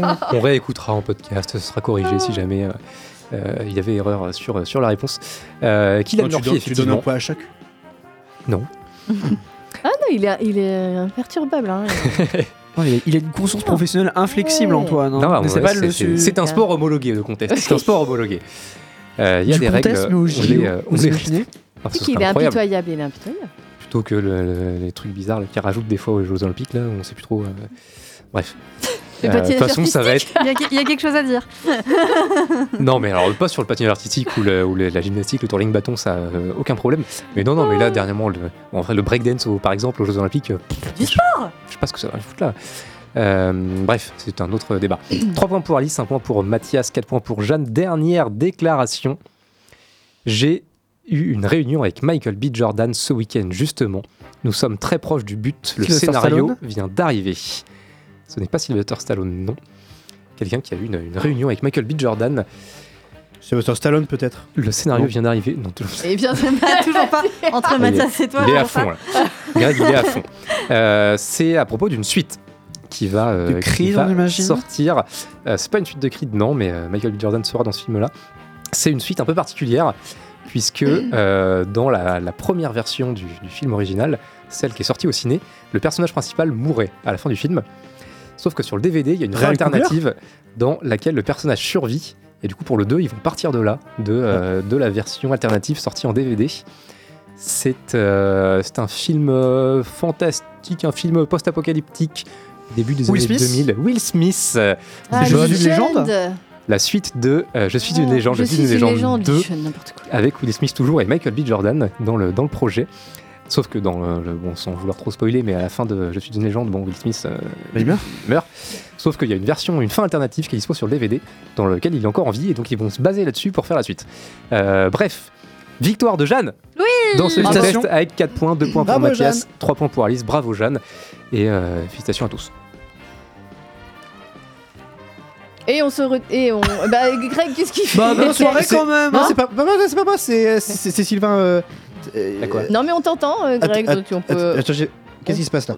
Pourquoi il y a du feu Rien. déjà là a rien. Non, c'est bon. se Y a rien, tout va bien. Alors, bien. Pardon, excusez-moi, Ah, pardon. Respire. C'est de la faute de Sylvain Non, non, non, non, non. Ah non, ah non, parce que- non, pardon, t'as mis le PFL. Et du coup, ça m'a ça m'a mis, ça m'a Ça mis dans mon perturbé. casque. Moi, je pense qu'on ça m'a dire que c'est la faute de Greg et s'arrêter Non, là. pardon, excusez-moi. Euh, merci Antoine pour le contest. Euh, merci à vous tous de nous avoir écoutés. Vous pouvez retrouver toutes euh, nos émissions sur les podcasts, les plateformes de streaming. Et d'ici là, allez au cinéma parce que c'est très important pour la santé Mental. mentale. Et à la semaine prochaine, on vous laisse avec Atmosphère et Sylvain jusqu'à 23h sur Radio Pulsar.